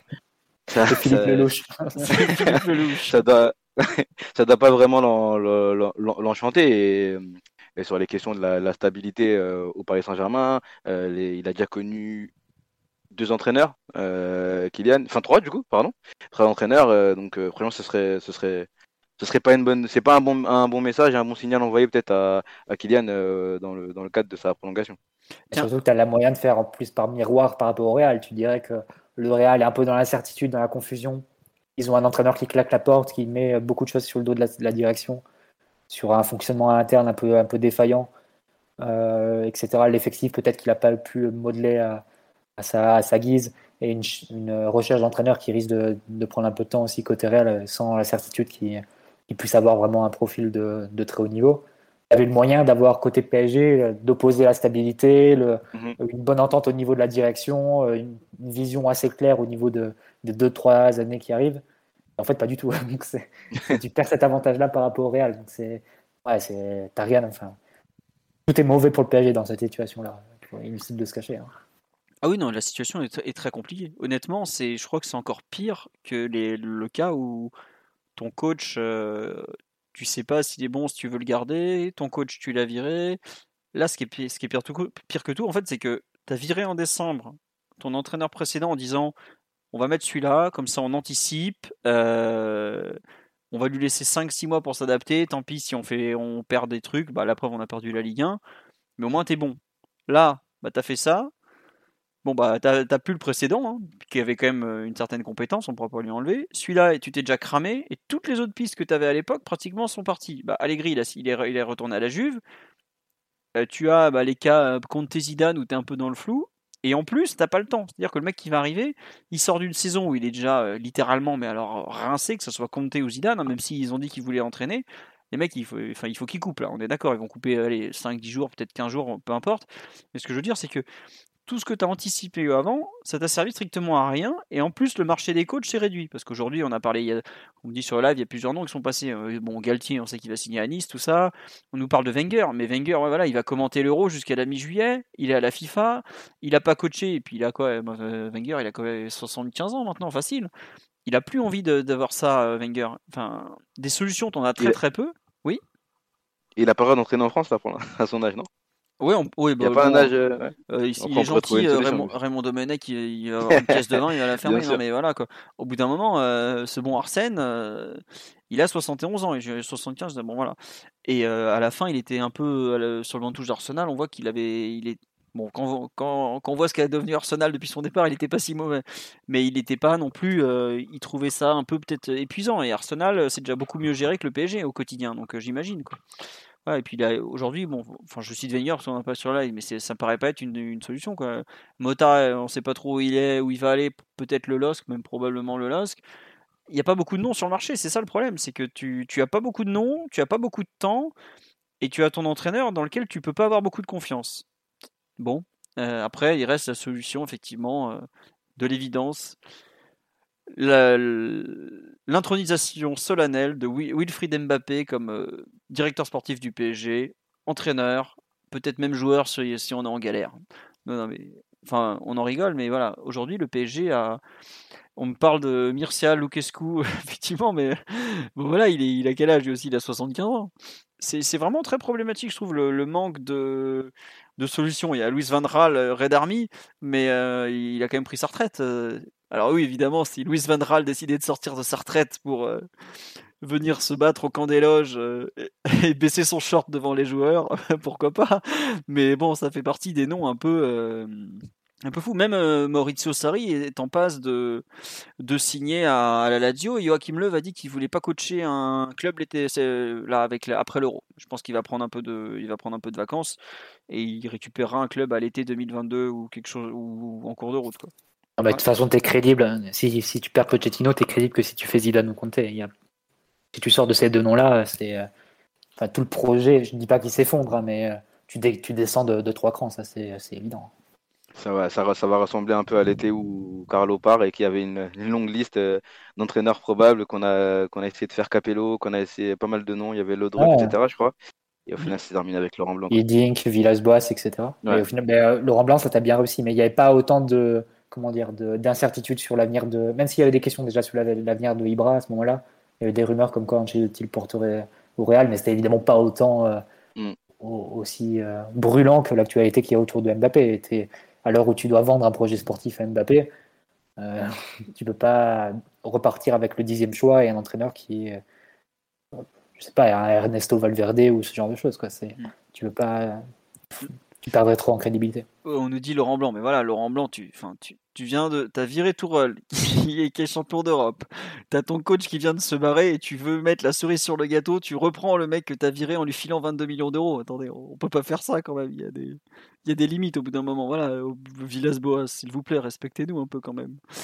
Euh, oui, et pareil, l'ancien du Bayern, Flick, il a signé au, à la DFB, donc la fédé allemande, il va reprendre la, sélection. Et il y a eu le dernier nom que j'ai vu passer aussi qu'on m'a cité. Xavi, non, Xavi, laissez-le au Qatar. Il, il va finir au Barça de façon certaine dans quelques temps. Voilà. Euh, Est-ce que Zidane a été sondé? Bah, Il y a eu des bruits, mais je sais plus d'où ça venait. Non, je crois que c'était la presse espagnole qui avait dit vite fait. Euh... Vous pouvez imaginer que Zidane et Conte ont quand même eu reçu un, Ah, un coup de fil, je sais pas. Conte, Je, je sais pas qui, ouais. Voilà.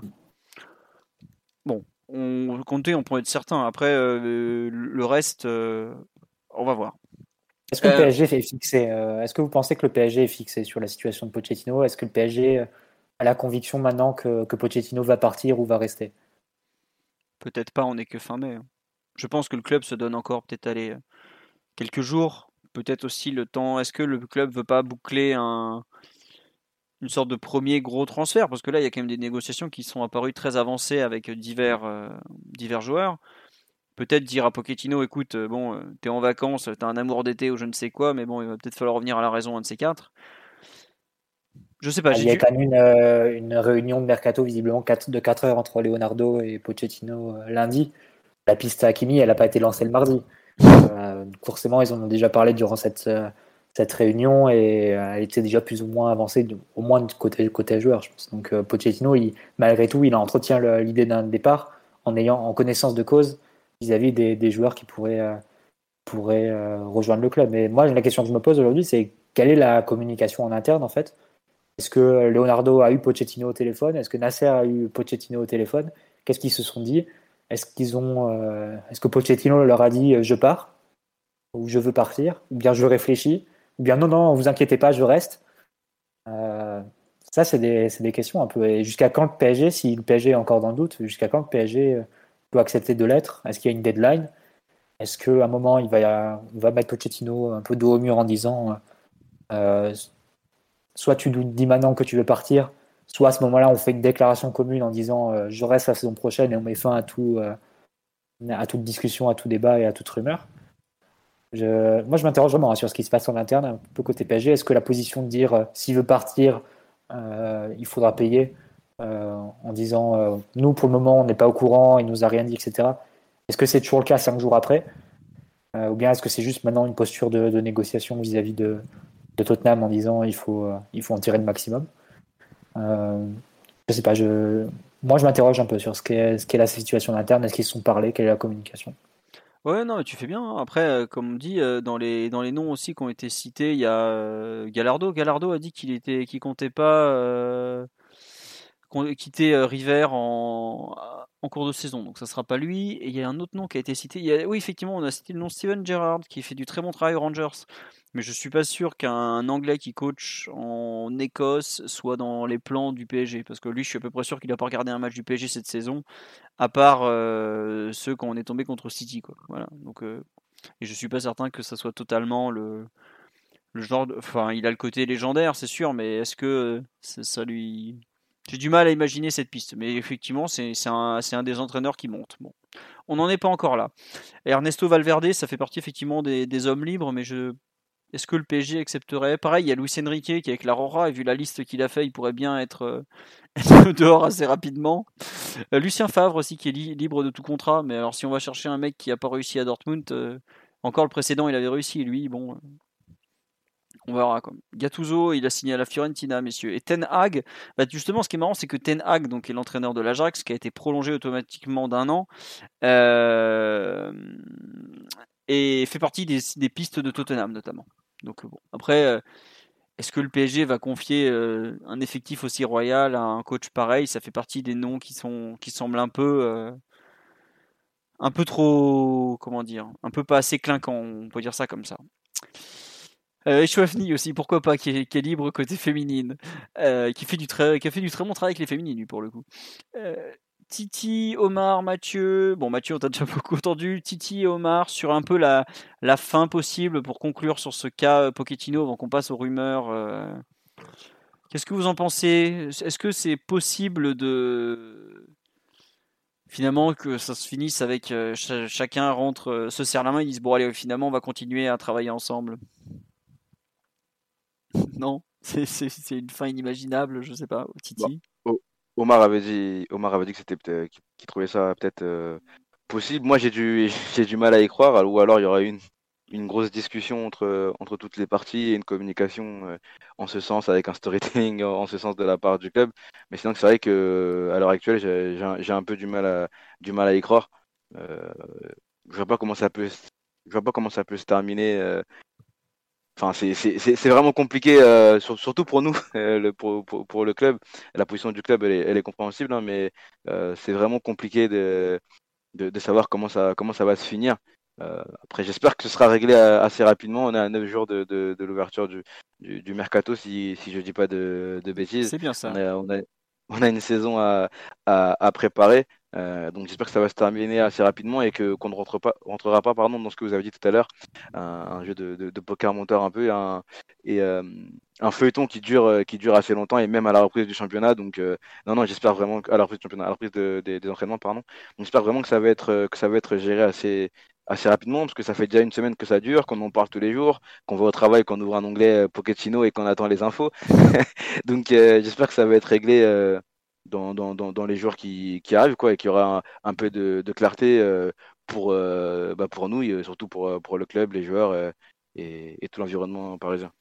On nous propose la chemise magique d'Hervé Renard, ça, ça va aller. Euh, non, et c'est vrai que par contre, est-ce que vous pensez Zidane possible alors qu'il est Marseillais? Bah, C'est vrai que le, pour beaucoup de supporters parisiens, ça paraît inimaginable. On se souvient de ses propos, notamment sur le, je crois que c'était sur le Canal Football Club, où il avait dit ouais, bon bah moi, ça sera toujours compliqué. Il s'est jamais caché. Bon, il a jamais joué à l'OM, mais il a toujours été très. Zidane, il est, quoi. Zidane, il est pas, mais il est pas marseillais. Zidane, c'est le patrimoine mondial. Il appartient à personne. Arrêtez de, de vouloir le cantonner à la Castellane.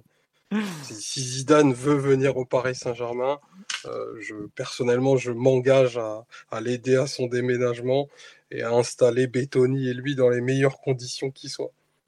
Et franchement, s'il y a la moindre possibilité, Et n'oublie Euh, pas Pintus, hein. ben bien sûr, ben bien sûr. Ça, c'est- ça, c'est la condition, c'est la condition. Pintus, tu le, tu le récupères dans les deux cas. hein. Côté, euh, Ouais, que ce soit ou Conte pas, ou tu le Zidane, récupères. ouais, donc, P-. Pintus arrive au PSG et ça c'est une upgrade euh, par rapport à, à- à l'homme qui est dans la forêt noire en ce moment. Exactement. Exactement. Qui n'est pas champion d'Europe. Rainer n'est pas champion d'Europe. Peut-être que bon, Rainer est encore en train de compter, compter son indemnité dans la forêt noire, mais il n'est pas champion Ah d'Europe. bah, il a, il a eu le PIB du Bhoutan en indemnité. Je peux te dire que le foot n'est plus un souci. Bref. Ah, mais après, trêve de plaisanterie. Le, le, le, le passé marseillais, enfin, le lieu de naissance marseillais de Zidane, enfin, doit pas être. Enfin, doit même pas rentrer dans, l'équation. On est sur, on est sur totalement autre chose. Zidane, c'est un projet au long cours. C'est un, c'est un, c'est quelque chose de très différent de ce qu'il a pu connaître à Madrid, en plus. Et c'est une telle figure que ça, enfin, ça crédibilise avant même qu'il ait posé la première coupelle. Enfin, tu te dis que là, tu rentres quand même dans une autre dimension, quoi. Tu, c'est difficile de, d'espérer mieux, quoi. Et Ouais. toute propor- proportion gardée, hein. On est passé au-dessus pour Laurent Blanc. Oui, non, mais c'est ce qu'il me dit sur le live que Laurent Blanc est plus Ah, il a marseillais été que Zidane. capitaine de l'OM. Il a été Ouais, il était capitaine aussi de l'OM, il a joué, il a joué vraiment à l'OM euh, comparé à. quand on parle de la piste, Théo Hernandez aussi, euh, né à Marseille. Mhm. Oui, c'est ça. pas. Non, c'est sûr. Mais après, c'est vrai que surtout pour moi, Zidane, c'est c'est que c'est- le PSG appartient au Qatar, faut quand même le rappeler, et qu'au Qatar, Zidane, c'est Zidane, et que Marseille, pas Marseille, ils en ont rien à faire. Voilà. Donc à partir de là. Mais c'est euh, surtout qu'à une, à une époque, il y a, moi je me souviens, il y, a, il y a 15 ans, il y avait des transferts directs entre l'OM et le PSG, dans les, dans les deux sens. André. Donc à partir de direct, là, euh, c'est vrai que sur Crécy, il n'y en, a- il y en a pas eu, et c'est vrai que la, la seule figure un peu identifiée OM au PSG, ça a été, euh, ça a été Laurent Blanc avec, euh, avec Camara du coup en, en adjoint. Hmm. Mais euh, Et chez les joueurs, Stambouli, mais bon, il a pas joué à l'OM. là. Non, non, mais c'est vrai que Stambouli, il a ouais. la Bayern. hein. Ouais, il est quand même marseillais, Stambouli. Avec Oui. la fameuse rumeur du tatouage où il l'avait fait poser à poil. euh, Souviens-toi de ce grand moment quand même. Ah, oui, mais, ah, non, mais en plus, il a été sifflé. C'est vrai Il a été sifflé, moi euh, j'étais j'étais au stade contre, contre le Gazélec, je crois que c'est son premier match où il rentre. Gazalec Ajaccio, Mhm. il avait été euh, copieusement sifflé. Alors, on y était. Donc, Ouais, ouais, on s'en c'est souvient, ça. on s'en souvient bien. Mais ouais, non, c'est vrai. Non, mais oui, globalement, après, c'est pas du tout. Aujourd'hui, il y a une telle différence de, de niveau entre les deux clubs que bon. euh, même si le dernier PSGOM a été les deux, enfin les deux trois derniers, ça a été un peu chaud, mais globalement, ça a été. C'est plus tout à fait. Il y a une telle différence économique euh, que tu peux pas, tu peux difficilement aujourd'hui comparer. Et puis même, enfin, c'est pas pareil. euh, Zidane, le Marseillais, c'est le symbole un peu de la ville, faut pas faut pas nier, mais c'est pas non plus un joueur qui est spécialement euh, attaché à, l'OM, il en a, il aurait pu y aller hein, dans sa carrière à certains moments. il n'y est jamais allé. Bon voilà, c'est pas, enfin on n'en est pas là, mais bon. On nous dit est-ce que vous pensez que Zidane pourrait jouer dans la prolongation de Mbappé Ah bah, ça, aide en général d'avoir Zidane sur le banc, euh, vu quand on voit la, façon dont les joueurs parlent de lui. Cela semble plutôt être effectivement un, point positif, effectivement. Euh, on a fait le tour un peu sur le, dossier Pochettino, puisque bah, on en est quand même à 1h20 à partir de, rumeurs euh, entretenues par son entourage. Donc bon, on, on va arrêter sur ce point ici. On va un peu commenter les rumeurs mercato du moment, puisqu'il y a quand même pas mal de, choses à, dire. Euh, Est-ce que quel avis vous avez donc? On va commencer par la plus, la plus, comment dirais-je, la plus tenace, celle en voyant euh, Ashraf Hakimi, le Marocain de l'Inter Milan, arrière latéral droit, même piston droit plus que arrière latéral droit, parce y a joué toute sa, carrière jusque-là, à, à Paris. Alors, selon les sources, ça parle de 60 millions, 50 millions d'euros. Euh, la Sky et Di Marzio, Romano disent que l'Inter ne veut pas lâcher à moins de 80, bonus compris. Euh, Mathieu, bah Omar plutôt, qui connaît le mieux le joueur, euh, ton avis un peu sur la rumeur, sur cette possibilité de voir se dénommer Ashraf Hakimi, 22 ans international marocain sous les couleurs parisiennes. Qu'est-ce que tu en penses? Ah bah écoute, euh, c'est beaucoup, beaucoup, beaucoup de, joie et de satisfaction de, voir le nom d'Hakimi sortir. Très, clairement, euh, au-delà de, du saut de qualité très net que tu fais en, termes de poste, euh, enfin, par rapport à ceux qui ont arpenté le couloir droit ces dernières années, euh, tu as l'assurance d'un joueur que, bon, après, c'est juste mon opinion que moi je trouve euh, extraordinaire, euh, de par déjà sa générosité. Et, euh, et ça compte pour gagner pour gagner la, la Champions League. Euh, c'est un joueur qui Sur ouais. le terrain, précise. Ouais, bien, bien sûr, je, co- je connais que ça. hein. Je, je suis pas, je suis pas un intime d'Ashraf, même si j'aimerais bien. Non, sur le terrain, effectivement, euh, bah, tu, tu vas parler obligatoirement de ses qualités de vitesse euh, qui sont bah, juste absolument incroyables, qui lui permettent de corriger un nombre de situations euh, défensives euh, où parfois il a 3 mètres de, plus de 3 mètres de retard et qui récupère en, très très peu de foulées.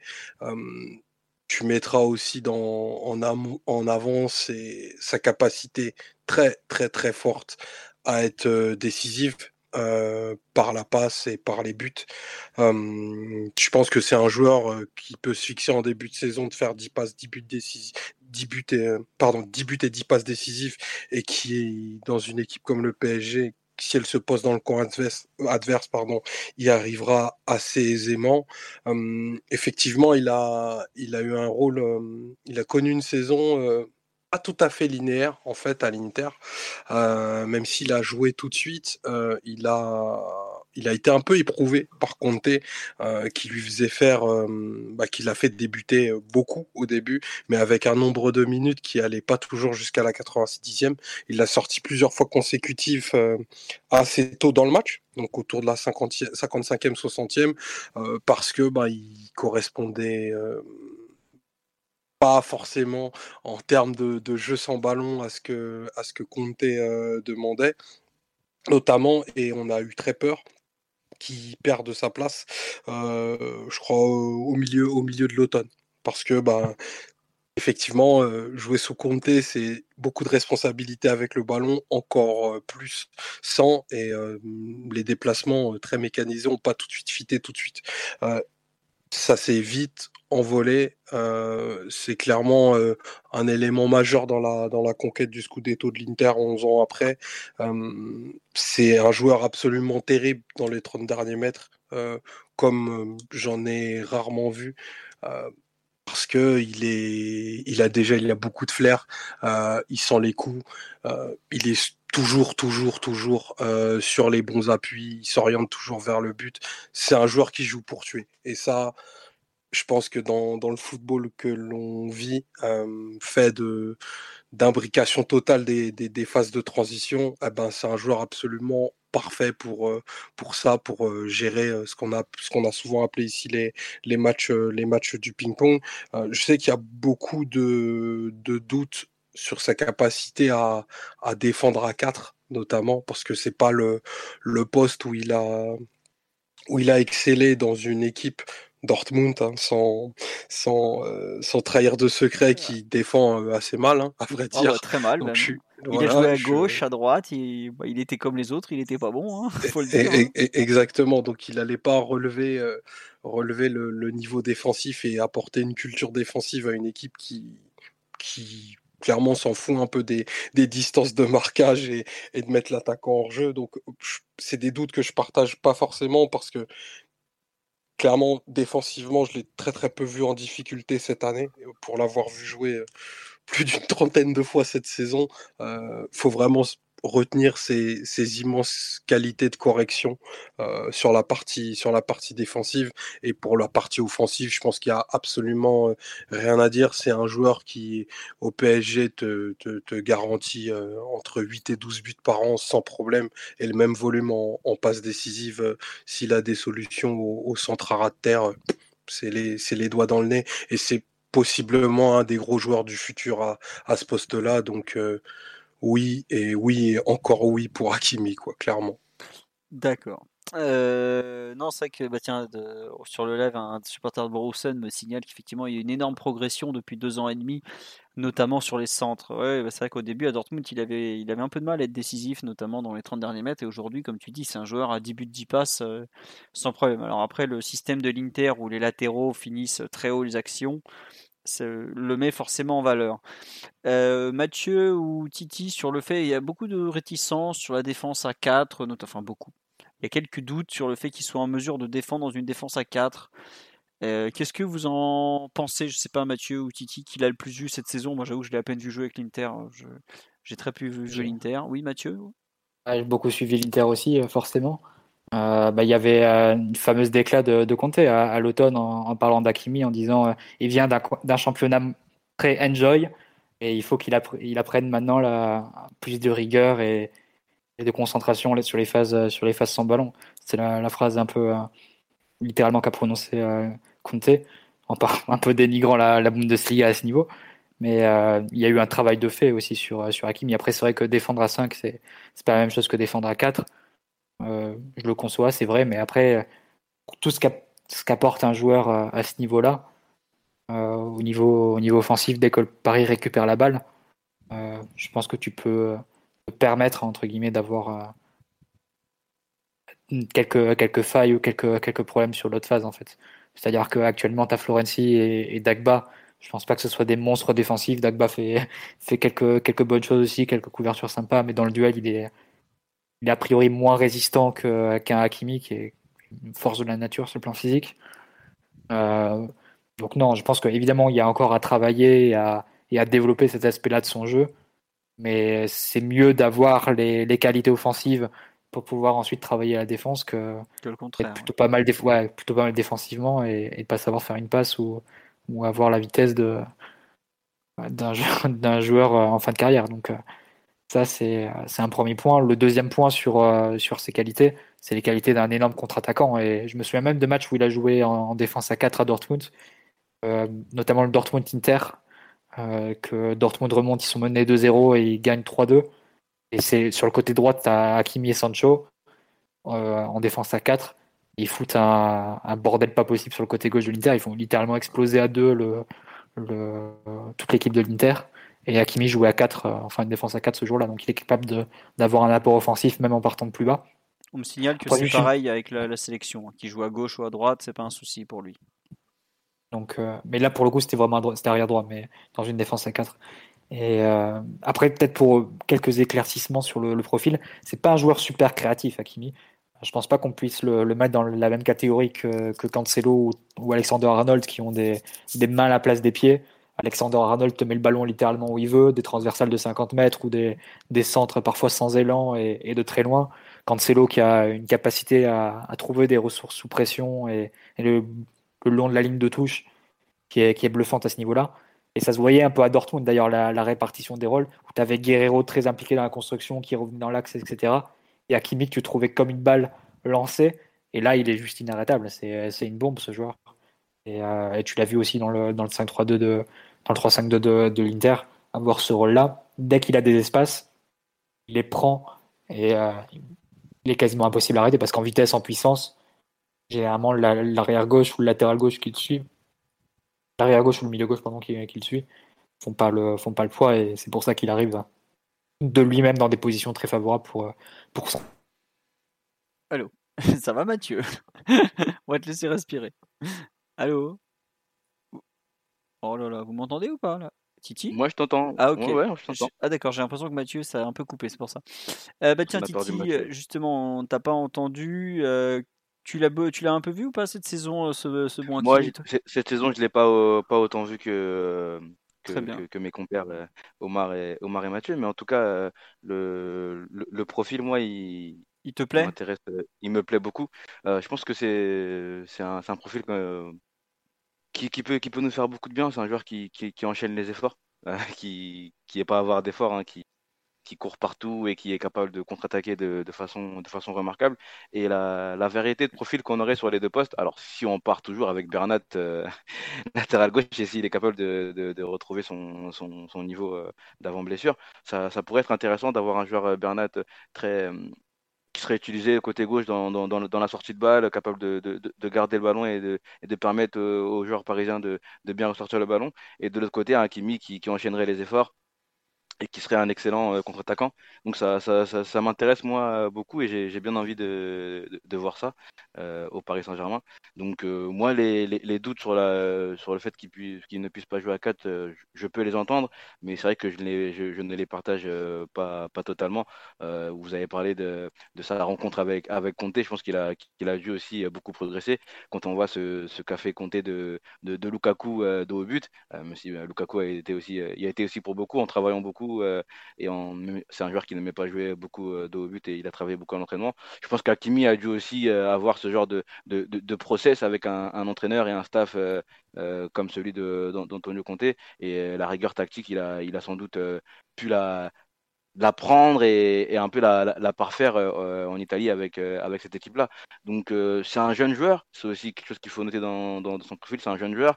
Et moi j'aime bien ce genre de, de, transfert qui nous permettrait d'assurer la, la, sécurité et la, la pérennisation d'un la pérennité, je sais pas comment on dit, hein, d'un poste, la pérennité d'un poste sur le sur le long terme. Euh, on, c'est des transferts un peu, je, toute proportion gardée à la, à la Marquinhos ou Verratti, même s'ils arrivent euh, un peu, un peu plus tôt dans, dans, dans leur carrière. Des joueurs dont on sait qu'ils, qu'ils pourront rester euh, très longtemps au club et dont et on n'aura on pas besoin normalement de refaire de gros investissements dans le futur à, à ces postes-là. Mmh, Donc euh, moi, moi, c'est une rumeur qui, me plaît, qui me plaît énormément. Je ne sais pas pour quelle somme ça va se faire, mais on a l'impression que le club euh, a envie d'ouvrir les vannes euh, cette saison. Euh, de toute façon, le Paris Saint-Germain, il faut perdre un championnat pour, qu'il réagisse de, la sorte. Donc, moi, personnellement, j'ai vraiment envie que ça se, fasse. je suis très, très hypé par, ce transfert-là. Et j'espère vraiment que ça va se faire dans les, prochains jours. Mais les, la presse semble unanime sur le fait que qu'on est quand même en, très bonne voie sur ce transfert-là. Oui, oui. Bah, L'Inter, là, essaie de gratter le maximum parce qu'ils veulent pas avoir plus d'un joueur à, sacrifier, un, gros joueur à sacrifier cet été. Et Hakimi, bon, il avait, il a fait qu'une saison chez eux. Euh, L'Inter avait fait une bonne saison sans lui aussi la, saison précédente. Ils se disent qu'ils peuvent, c'est plus facile de remplacer un latéral que, que de remplacer un Lukaku si jamais ils devaient le perdre face à, par rapport à Chelsea. Donc c'est pour ça qu'ils essaient de gratter vraiment le maximum sur, sur ce transfert. Et le PSG est aussi un peu pressé par le temps parce que pour le coup, là, ils, ont, ils sont OK pour sacrifier Hakimi, mais si demain tu as une offre euh, mirobolante pour Lotaro, ben, c'est peut-être lui qui passera euh, comme nouveau joueur à, sacrifier et du coup, l'Inter retiendra Hakimi. Donc, c'est un, peu, un peu pour ça, je pense que tout le monde a intérêt de, à boucler ça assez rapidement si, ça, si ça se fait. Et juste un dernier point sur le, plan technique Hakimi. je pense que c'est un joueur qui, dont les caractéristiques se marient assez bien en fait, au, jeu du PSG parce que en disant que c'est pas forcément le joueur le aussi fin techniquement Cancelo à Alexander Arnold, mais c'est un joueur qui peut parfaitement remplir le rôle du latéral côté opposé. On sait que le PSG construit plutôt sur le côté gauche, en agglutinant, en rassemblant les Neymar, Mbappé, Verratti, avec la passe de, de, de Kimpembe, Barnat aussi qui va revenir. Ce qui fait que le latéral côté opposé, on l'a vu avec Meunier, on l'a vu avec Florenzi, euh, a souvent pas mal d'espace parce que l'adversaire est concentré sur euh, cet axe gauche qu'il faut, bloquer. Et sur les renversements de jeu, tu trouves Hakimi lancé. Là, peut-être les quelques limitations qu'il a sur le plan technique, je dis par rapport aux tout, tout meilleurs qui sont Alexander Arnold et, Cancelo.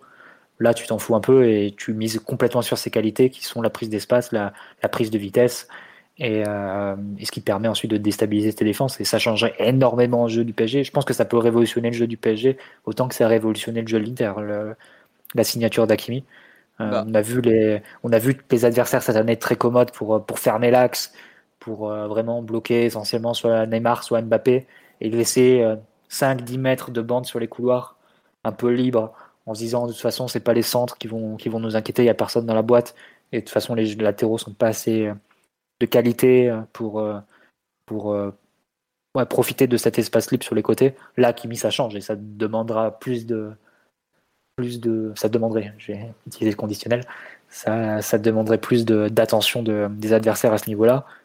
Euh, S'ils ne bah. font pas attention, bah, ils prendraient le risque d'avoir Hakimi libre et avec le risque que ça aille directement au but. Et s'ils referment un peu sur les couloirs, bah, ils ouvrent des espaces intérieurs pour Neymar, etc. Donc euh, c'est ça un peu le dilemme qui se poserait. Et, c'est en ça que une signature qui pourrait complètement changer le jeu offensif du PSG qui a été en difficulté face au bloc euh, cette année. En fait, c'est surtout qu'il reprendrait un peu le, rôle qu'avait Meunier euh, à l'époque, sauf que Meunier n'arrivait plus à rien d'un point de vue offensif. Ah, où... c'était assez clair, le, schéma, euh, avec le latéral euh, vraiment piston qui prenait tout le couloir. Là, tu l'aurais avec Di Maria en plus qui se ressemble, donc Hakimi qui aurait vraiment tout le couloir. Non, il y a beaucoup, je trouve que ça, ça a beaucoup de sens hein, sur, sur, le, sur le plan tactique. Et même pareil, quand tu dois affronter des, blocs bas où tu as moins d'espace pour arriver lancer pour un Hakimi, c'est un joueur qui malgré tout peut faire des appels dans la surface. Et pour arriver, je sais pas, imaginons une situation où Neymar un peu euh, à, l'entrée de la surface, un peu côté gauche, à la main du but, peut se retourner et euh, faire un centre un peu, euh, un peu lobé comme ça au deuxième poteau pour un appel sans ballon de d'Akimi, tu, tu, visualises, tu visualises assez bien le type d'action et Akimi est capable de le faire. Et avec la pointe de vitesse, de prendre le, mètre d'avance sur le défenseur et, et passer devant et, se retrouver en position de finir. Donc non, même sur le plan tactique, je trouve que ça, ça collerait très bien et, et je comprends tout à fait que ce soit la priorité du PSG. Et par exemple, c'est vrai que le profil d'Aurier est quand même finalement assez différent. Euh. On est d'accord, peut-être qu'aujourd'hui. Bon, après, Hakimi est un meilleur joueur qu'Aurier aussi. Hein, faut... C'est pas méchant avec Serge, hein, qui nous a. qui a eu des, bonnes périodes au PSG, même si ça s'est mal fini. On est tous d'accord pour dire que quand même le profil d'Hakimi semble aujourd'hui beaucoup plus intéressant que celui d'Aurier qui, qui n'a peut-être plus non plus le coffre qu'il a pu avoir par le passé et tout ça, non? Bah, pour moi, oui. Pour moi, le, le, Aurier euh, de la bonne période du Paris Saint-Germain, il n'existe plus trop. Enfin, en tout cas, euh, j'ai Trop irrégulier, notamment. Voilà, trop irrégulier. C'est de manière trop parcellaire qu'on voit cet Aurier-là. Et euh, je pense que, que, Hakimi est un profil beaucoup plus, beaucoup plus intéressant pour nous. Moi, je me rappelle aussi, avant le match à Dortmund, j'avais, je, je, crois que je parlais avec Marty, je disais que j'avais peur du couloir droit Hakimi, Sancho et de toute l'intensité qu'ils mettaient euh, dans, dans, le jeu de, dans leur jeu. Pardon. Et je crois que, si je ne dis pas de bêtises, sur le premier but euh, de Dortmund, ça vient d'un centre en retrait d'Hakimi qui trouve Guerrero, je crois. Oui. C'est assez incroyable. Et a frappé contré, ça revient sur Haaland. Enfin bref, une partie de billard. Mais voilà, c'est des bons souvenirs que, que, que j'ai du joueur. Après, on peut aussi parler de, de son marquage euh, pas fait sur le, sur le, sur le but de Neymar au, Parc des Princes. Mais en tout cas, euh, je pense que euh, depuis, le, de, l'eau a coulé, coulé sous les ponts et c'est devenu un joueur. c'était déjà un joueur très intéressant, mais il est encore devenu encore plus, plus intéressant sous, sous, sous Comté à l'Inter. Quoi. Ouais, après, il y a pas mal de remarques sur le fait qu'effectivement, c'est un joueur qui est très cher. donc là, on a parlé de 60 millions d'euros, 70, même l'Inter qui voudrait 80 pour un latéral.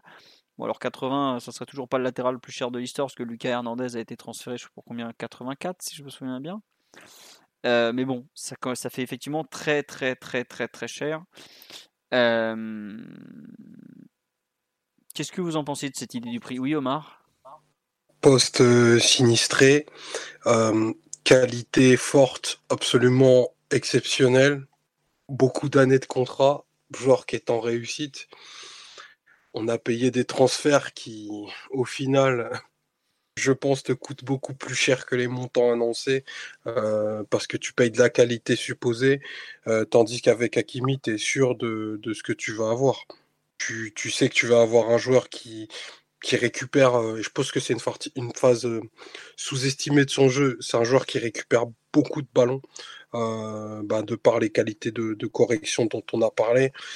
C'est un joueur du coup qui est à duel et qui en, qui en concède aussi assez peu et toutes les qualités offensives, Mathieu et Titi en ont, fort bien parlé. Donc moi je pense qu'il faut pas transiger avec la, qualité et Hakimi c'est un coup sûr. C'est un coup sûr, tu, sécurises le poste pour, pour plusieurs années et tu te poses peut-être moins de questions et ça t'ouvre des, des possibilités techniques très très très très importantes. Donc il n'y a, y a, pas de demi-mesure à faire. Après, ça fait le jeu de l'Inter, hein, forcément, qui est un club ruiné et euh, qui a l'habitude de faire des affaires au PSG et qui ont vendu un attaquant euh, il n'y a pas très longtemps qui n'était pas très fonctionnel à un prix plus élevé que celui-ci. Donc forcément, un joueur en pleine bourre, ne faut pas s'attendre à ce que ça joue euh, beaucoup moins que, les montants qui sortent. Il y a une remarque qu'on m'a faite sur le, live, euh, une personne qui a dit qu'il a un avantage, c'est qu'il se blesse très peu. Et je trouve que c'est un, point très intéressant parce que déjà au PSG, on a des joueurs qui se blessent tout le temps, on en a beaucoup trop, mais ça signifie aussi que tu n'as pas forcément besoin d'une doublure euh, qui va te faire forcément 40 euh, matchs dans la saison. Quoi. Euh... Philo, on a, connu des joueurs qui se blessaient peu et qui ont enchaîné les, blessures musculaires en arrivant à la maison.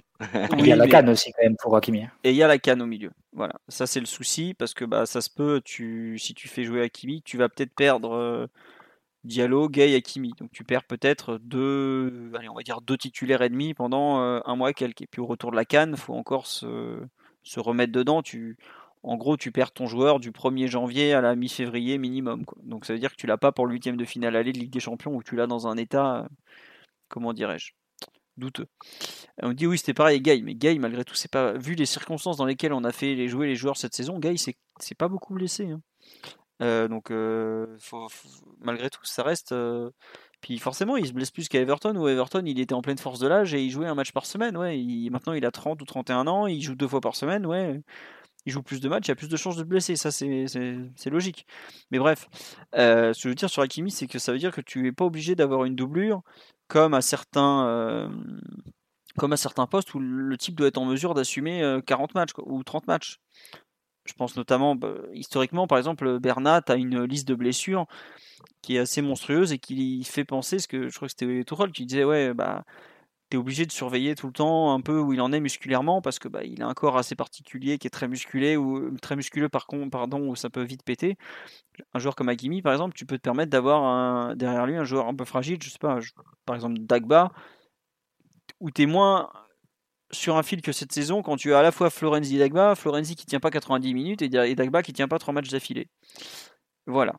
Euh, c'est un point, je trouve, qui va en sa faveur. Après, le fait qu'il puisse jouer. ce soir, Philo. Ouais, je sais. Bah, là, pour le coup, ce soir, il n'est pas pour grand chose. Il, fait... il s'est fait éclater la, cheville. Voilà. Mais ce que je veux dire, le fait qu'il puisse jouer des deux côtés, euh, qu'il euh, qu'il ait, comment dire, cette capacité à faire beaucoup d'efforts, à les répéter et tout, pour moi, ça fait partie des, des points en sa faveur qui ne sont pas forcément cités. Bon, après, il va falloir euh, conclure le transfert parce que visiblement, l'Inter s'accroche sur ses 80 millions d'euros. Et quand on sait que l'année dernière, au total, on a on a dépensé, euh, je crois, même pas 90 80 millions d'euros. Ça voudrait dire qu'un peu euh, tout l'argent part euh, dans ce jeune homme. Moins que ça, on a dépensé 50 plus 4 sur Danilo l'an dernier. oui, ça, ouais, oui, t'as raison. Oui. Non, il y a les 6 de, de Rico. Et aussi. Oui, 6 de Rico, 60 du coup. Oui, voilà. après, après c'est vrai qu'il n'y a pas de fair play financier cet été, c'est évident, mais c'est évident aussi que c'est un très très gros investissement. Ce serait le troisième joueur le plus cher de l'histoire du club, hmm. derrière Neymar et Mbappé. Euh, il viendrait avec un salaire très élevé aussi, puisqu'à l'Inter, il est déjà très bien payé. il est à 5 millions net à l'Inter, donc tu peux imaginer que pour que Paris le, le convainque de, partir au bout d'un an, tu as, mis les moyens aussi au niveau du salaire. Donc, euh, c'est un très très gros investissement et donc euh, Paris mise énormément sur ce joueur et il y a des chances que ce soit le joueur le plus cher à la fin que tu aies recruté cet été. Et ça, ça me paraît presque, presque évident si le deal se fait à 60 plus bonus ou dont, dans une bonne partie garantie. Donc, euh. À voir. Bref. Euh, dans les autres rumeurs qui ont tourné dernièrement, on va, on va passer à la suivante. Hein. Je pense qu'on a largement fait le tour sur Icardi. Un petit mot sur les deux rumeurs milanaises, euh, les autres. Donc euh, après l'Inter, on passe au Milan AC. À savoir Hernandez et donc Théo, hein, pas, pas Lucas. Hein. Lucas ne bougera pas cet été.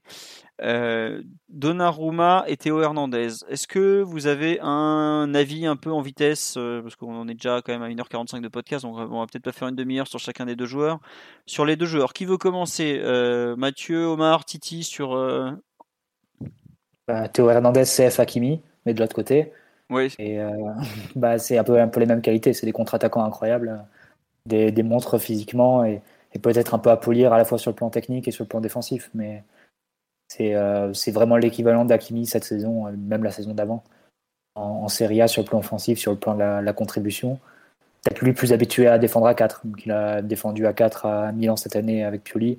Toute sa carrière euh, Ouais, à Laves aussi c'était à, à 4. La Real Sociedad, je m'en souviens pas.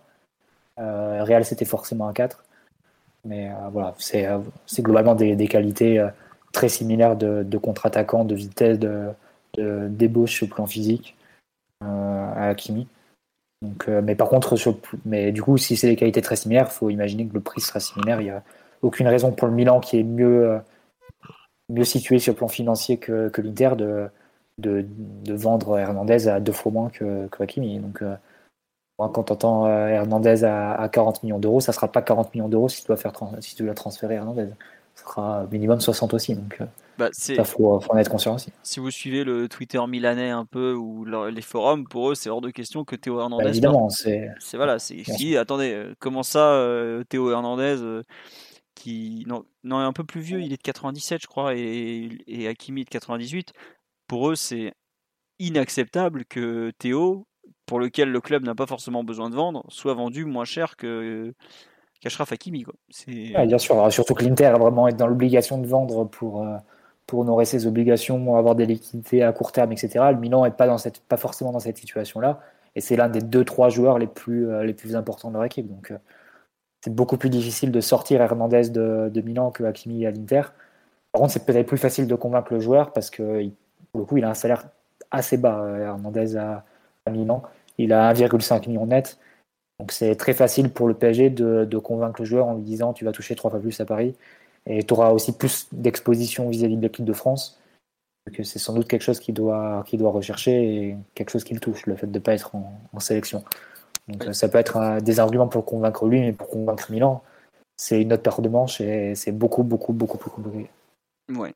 Euh, c'est vrai qu'après, quand on me dit qu'il faut vendre Kurzawa, tout ça au poste derrière gauche, si Théo Hernandez signe, euh, il y a quand même beaucoup de joueurs. Autant à droite, bon bah Florendi est sur le départ, enfin c'est sûr il va partir.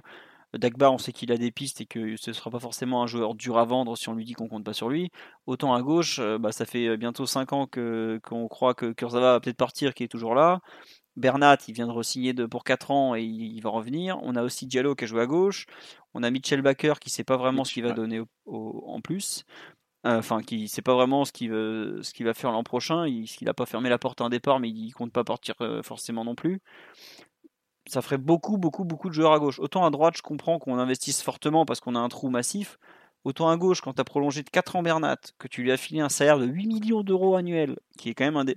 faut bien réaliser que Bernat aujourd'hui doit être dans les 3 à 5 meilleurs arrière gauche les mieux payés de la planète. Hein. Alors que le mec qui a le genou en vrac, on sait même pas s'il va recourir un jour. Ça me paraît assez fou d'envisager ce transfert-là, en fait. Ou alors. Euh, on a réussi à trouver des, des, points de chute pour euh, à la fois Bernat, euh, voire Kurzawa. Enfin, J'avoue que je comprends pas trop la logique derrière la, la rumeur Théo Hernandez en fait. Je sais pas Titi ou Omar ce que vous en pensez. Moi c'est plus dans Moi, la construction de l'effectif où je, je comprends pas en fait.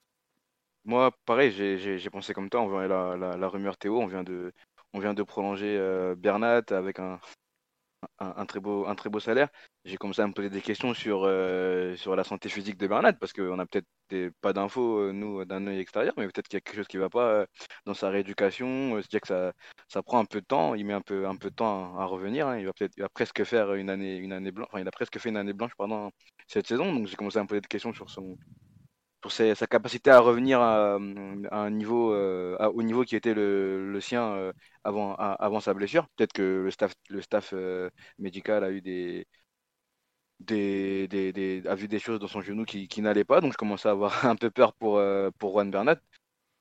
Parce que je, ne comprendrais pas pourquoi il, il faudrait faire un, un, si gros investissement à ce poste-là avec, avec Bernat qui, a, qui a donné satisfaction avant, avant sa blessure et avec le, et encore Kurzawa et ben, Mitchell Baker derrière, dont on ne sait pas si on arrivera à trouver des, portes de sortie euh, pour, pour, eux.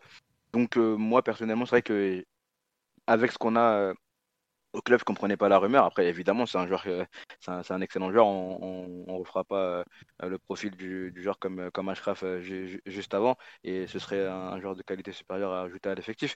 Mais avec ce qu'on a déjà et, et la confiance qu'on a semblé placer en, en, en Juan Bernat, euh, je comprenais pas trop cette rumeur. Quoi. Très bien. Je, bon, je te rejoins. Euh, on va passer sur Donnarumma, à part si Omar tient absolument à rajouter quelque chose sur Théo. Omar, non? Oui, non, bon, voilà, c'est bon. Euh, donc, autre nom venu du Milan. Bon, là, pour le coup, lui, on est sûr que Milan va pas le garder, puisque tout, tout le monde est. Voilà, Gianluigi Donnarumma, gardien, 21 ans, puisqu'il est, je crois qu'il est la fin de l'année, c'est ça, 21 ans. Non, il est février. Oh, bref, il est 5,99 en gros. Euh, pardon. Fin de contrat au 30 juin, libre, qui cherche un club, puisque bah, c'est sûr que la, rupture cette fois-ci est plus que consommée avec le Milan AC qui a déjà pris son remplaçant avec Mike Maignan.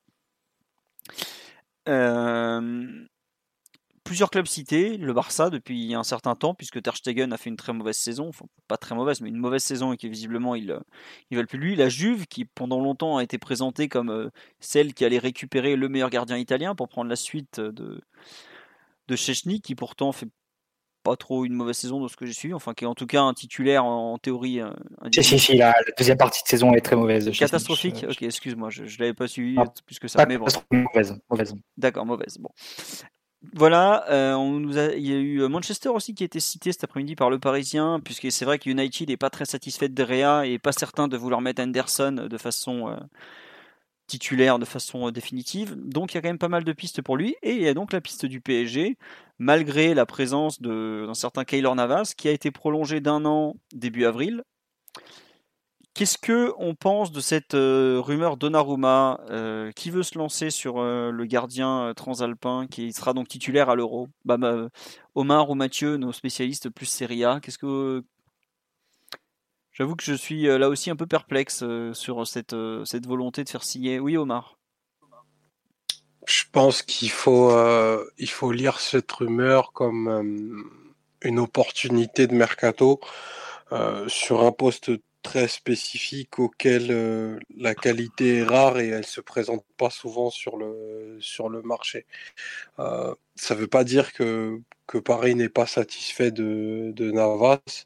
C'est juste que là, potentiellement, tu as un gardien qui va être euh, ben, l'un des, des 3-4 meilleurs gardiens pendant ces 15 prochaines années que tu peux prendre libre, c'est-à-dire à Bon, c'est jamais, jamais gratuit, mais à moindre frais que, que si tu étais sur une, sur une opération de transfert.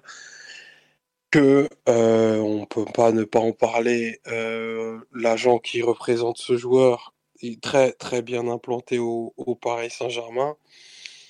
C'est ce qui fait que des fois, ben, les, les, planètes se croisent et tu fais des transferts, les, les planètes s'alignent, pardon, et tu fais des transferts qui sportivement euh, te font faire une plus-value, mais te mettre, euh, te mettre beaucoup de problèmes au niveau des ressources humaines. Euh, donc ça, à mon avis, bah ça c'est comment je, je, ressens et je lis cette euh, cette cette, cette rumeur. si demain ça devait se faire, tu te retrouverais face à deux gardiens qui veulent jouer, euh, qui sont pour le coup très forts et qui mériteraient euh, les deux de jouer. Un troisième gardien que tu as transféré un an avant à grands frais, euh, c'est totalement une situation PSGesque. pour le coup. Y a, je pense qu'il n'y a que nous qui, qui avoir deux gardiens à plus de 10 millions d'euros et un troisième à un salaire somptuaire comme on, peut le connaître. Après, on l'a, on l'a, on l'a déjà fait et trêve de plaisanterie. Je, vois juste, je vois juste ça comme euh, peut-être euh, la sensibilité de Ronaldo, de Leonardo, pardon, à se dire qu'il y a une opportunité formidable pour prendre euh, un des, un des futurs très grands du, très du poste et que l'autonomie de Navas arrivera forcément à, à décliner dans, dans, dans très peu de mois. Euh, je pense pas qu'il sera performant au niveau où il l'a été encore pendant plusieurs années. Donc le questionnement est, est légitime pour quelqu'un enfin pour la pour une direction qui est dans une planification au long cours. Du moins, je l'espère. Euh, remarque qu'on fait sur live, euh, bonne pioche, si on arrive à produire le modèle Courtois à Chelsea, c'est-à-dire tu le prends et tu le prêtes après euh, deux ans. Donc Courtois avait été prêté deux ans à l'Atlético Madrid pour faire tranquillement son trou. Il était ensuite arrivé à Chelsea pour prendre la, Suisse de, la suite pardon, de Petr Cech. Pareil, le Parisien donc, en a parlé, a, fait un article pour dire que l'idée de le prêter, bah, c'était Julien Ménard de Téléfoot, euh, l'émission, qui en avait parlé, effectivement, le prendre maintenant pour le, le prêter. Quoi. C'est Euh, inenvisageable, ça n'a aucun sens. Et... Je pense que c'est une piste que tu peux écarter euh, d'emblée. Non, mais je, d'accord, je, moi je, Regarde, la situation aujourd'hui, si tu parles du PSG pour euh, du PSG, du Barça et du euh, et de la Juve éventuellement pour prendre Donnarumma, c'est euh, des clubs qui en auraient besoin, mais quel, est, quel serait l'intérêt ensuite de le prêter à Everton ou ce genre de club? Si, euh, si Donnarumma se retrouve dans un, dans un club de ce standing-là en prêt euh, l'an prochain, c'est que Rayola est le pire agent sur Terre. Et, euh, mais à ce niveau-là, je pense qu'il faut aussi dire que Rayola s'est fait complètement rouler par le Milan. Et je pense que tu ne veux pas lire cette rumeur de Naruma au PSG autrement qu'à l'aune de ce qui s'est passé il y a une semaine à Milan, où euh, Maldini a complètement roulé et, humilié même Rayola en disant stop, on arrête les négociations, on ne va pas se faire raqueter et, et, euh, pour 10 millions de primes à la signature, pour une prolongation de, son gardien, de son frère gardien à 1 million net par an, euh, pour une prolongation à 12 millions d'euros net aussi chaque année. Ça, c'était les demandes de Rayola. Il essayait de faire monter la sauce entre, entre la Juve et le Milan, et le Milan a dit stop, on n'ira pas au-delà de l'offre à 7 ou 8 millions d'euros net par an qu'on a faite. Et tant pis, on va, sur Maignan qui coûte beaucoup, beaucoup moins cher. Même si tu payes un transfert, ça coûte le coût annuel est, largement moins cher que ce aurait été le coût de Donnarumma. Et l'ami Rayola s'est retrouvé complètement le bec dans l'eau, sans possibilité de, faire monter la sauce en disant, euh, en agitant le chiffon rouge de, la Juve pour, ensuite faire, faire raquer le, Milan au niveau salarial. Et donc maintenant, aujourd'hui, c'est eux hein, qui se retrouvent dans une situation où ils ont rien. Actuellement, le Rayola et, son poulain Donnarumma, parce que les trois clubs qui pourraient être éventuellement intéressés parce qu'ils ont des situations de gardien à résoudre, euh, euh, Ter Stegen au Barça parce qu'il a eu des performances plus, euh, plus faibles cette saison, Chesney aussi et Paris qui doit qui a Navas qui a 34 ans. Bah, malgré tout, c'est compliqué de faire de la place quand, quand tu es gardien, quand tu as, un gardien, de faire déplacer ces gardiens-là. Chesney peut éventuellement être envoyé en prêt euh, ici ou là, Everton, à la Roma, mais il faut malgré tout que ça, que ça se fasse. Et Paris et, Barcelone, enfin, j'ai beaucoup, beaucoup du mal à, l'envisager. Donc, euh, c'est euh, quand tu as des, des joueurs comme, comme Navas et, et déjà en place. Donc, moi, j'ai l'impression qu'il y a beaucoup d'agitation de la part de Rayola qui, qui a vu son plan complètement se faire tordre et partir un peu en, en fumée. Euh, C'était pas quelque chose qu'il avait prévu, le fait que, que Milan lui, mette un plan, un stop en disant c'est ça suffit, on arrête, on arrête les négociations. Et il se retrouve un peu à agiter euh, euh, d'autres clubs euh, avec qui il a de bonnes relations, que ce soit la Porta à Barcelone ou Leonardo à Paris. Donc, honnêtement, je ne sais pas si c'est une vraie piste. hein, côté PSG, Donnarumma. T'as du Je mal sais à y pas croire, si- toi. Bon, honnêtement, après, ça se trouve, signe dans la semaine, on sait jamais. Le, le football, c'est c'est bizarre, on est d'accord, mais j'ai l'impression qu'il se sert un peu de, de Paris et du Barça, peut-être aussi avec la bienveillance de, de ses amis Laporta et Leonardo, pour au final faire bouger la Juve. Euh, où Allegri, malgré tout, aime, aime Chesney, il a, eu, il a déjà eu sous ses ordres et avec des bonnes performances. Et où tu dois encore comprendre quelle va être la stratégie de la Juve sur le mercato. Il y a une réunion mercredi entre Allegri et, et Cherubini, le nouveau directeur sportif. Euh, j'ai l'impression que c'est un peu ça, hein, ce qui se trame avec, avec Donnarumma. Après, si malgré tout il a rien et que tu arrives à le récupérer pour pas grand chose et à, le, à lui faire une place et à, l'envoyer en prêt, mais pareil, il faut, faut trouver un club hein, pour l'envoyer en prêt.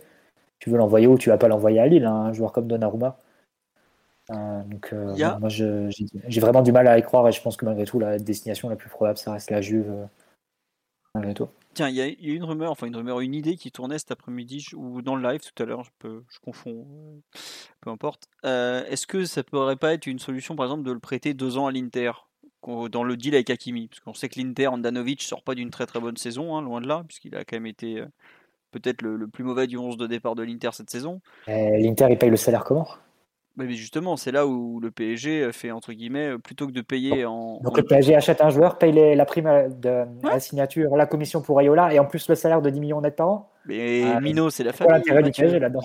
Bah, L'intérêt, c'est que tu, tu, tu, permets de baisser le coût de, de Hakimi et tu, euh, et tu, comme ça, tu prépares la succession de Navas, puisque comme euh, bah, Omar l'a dit.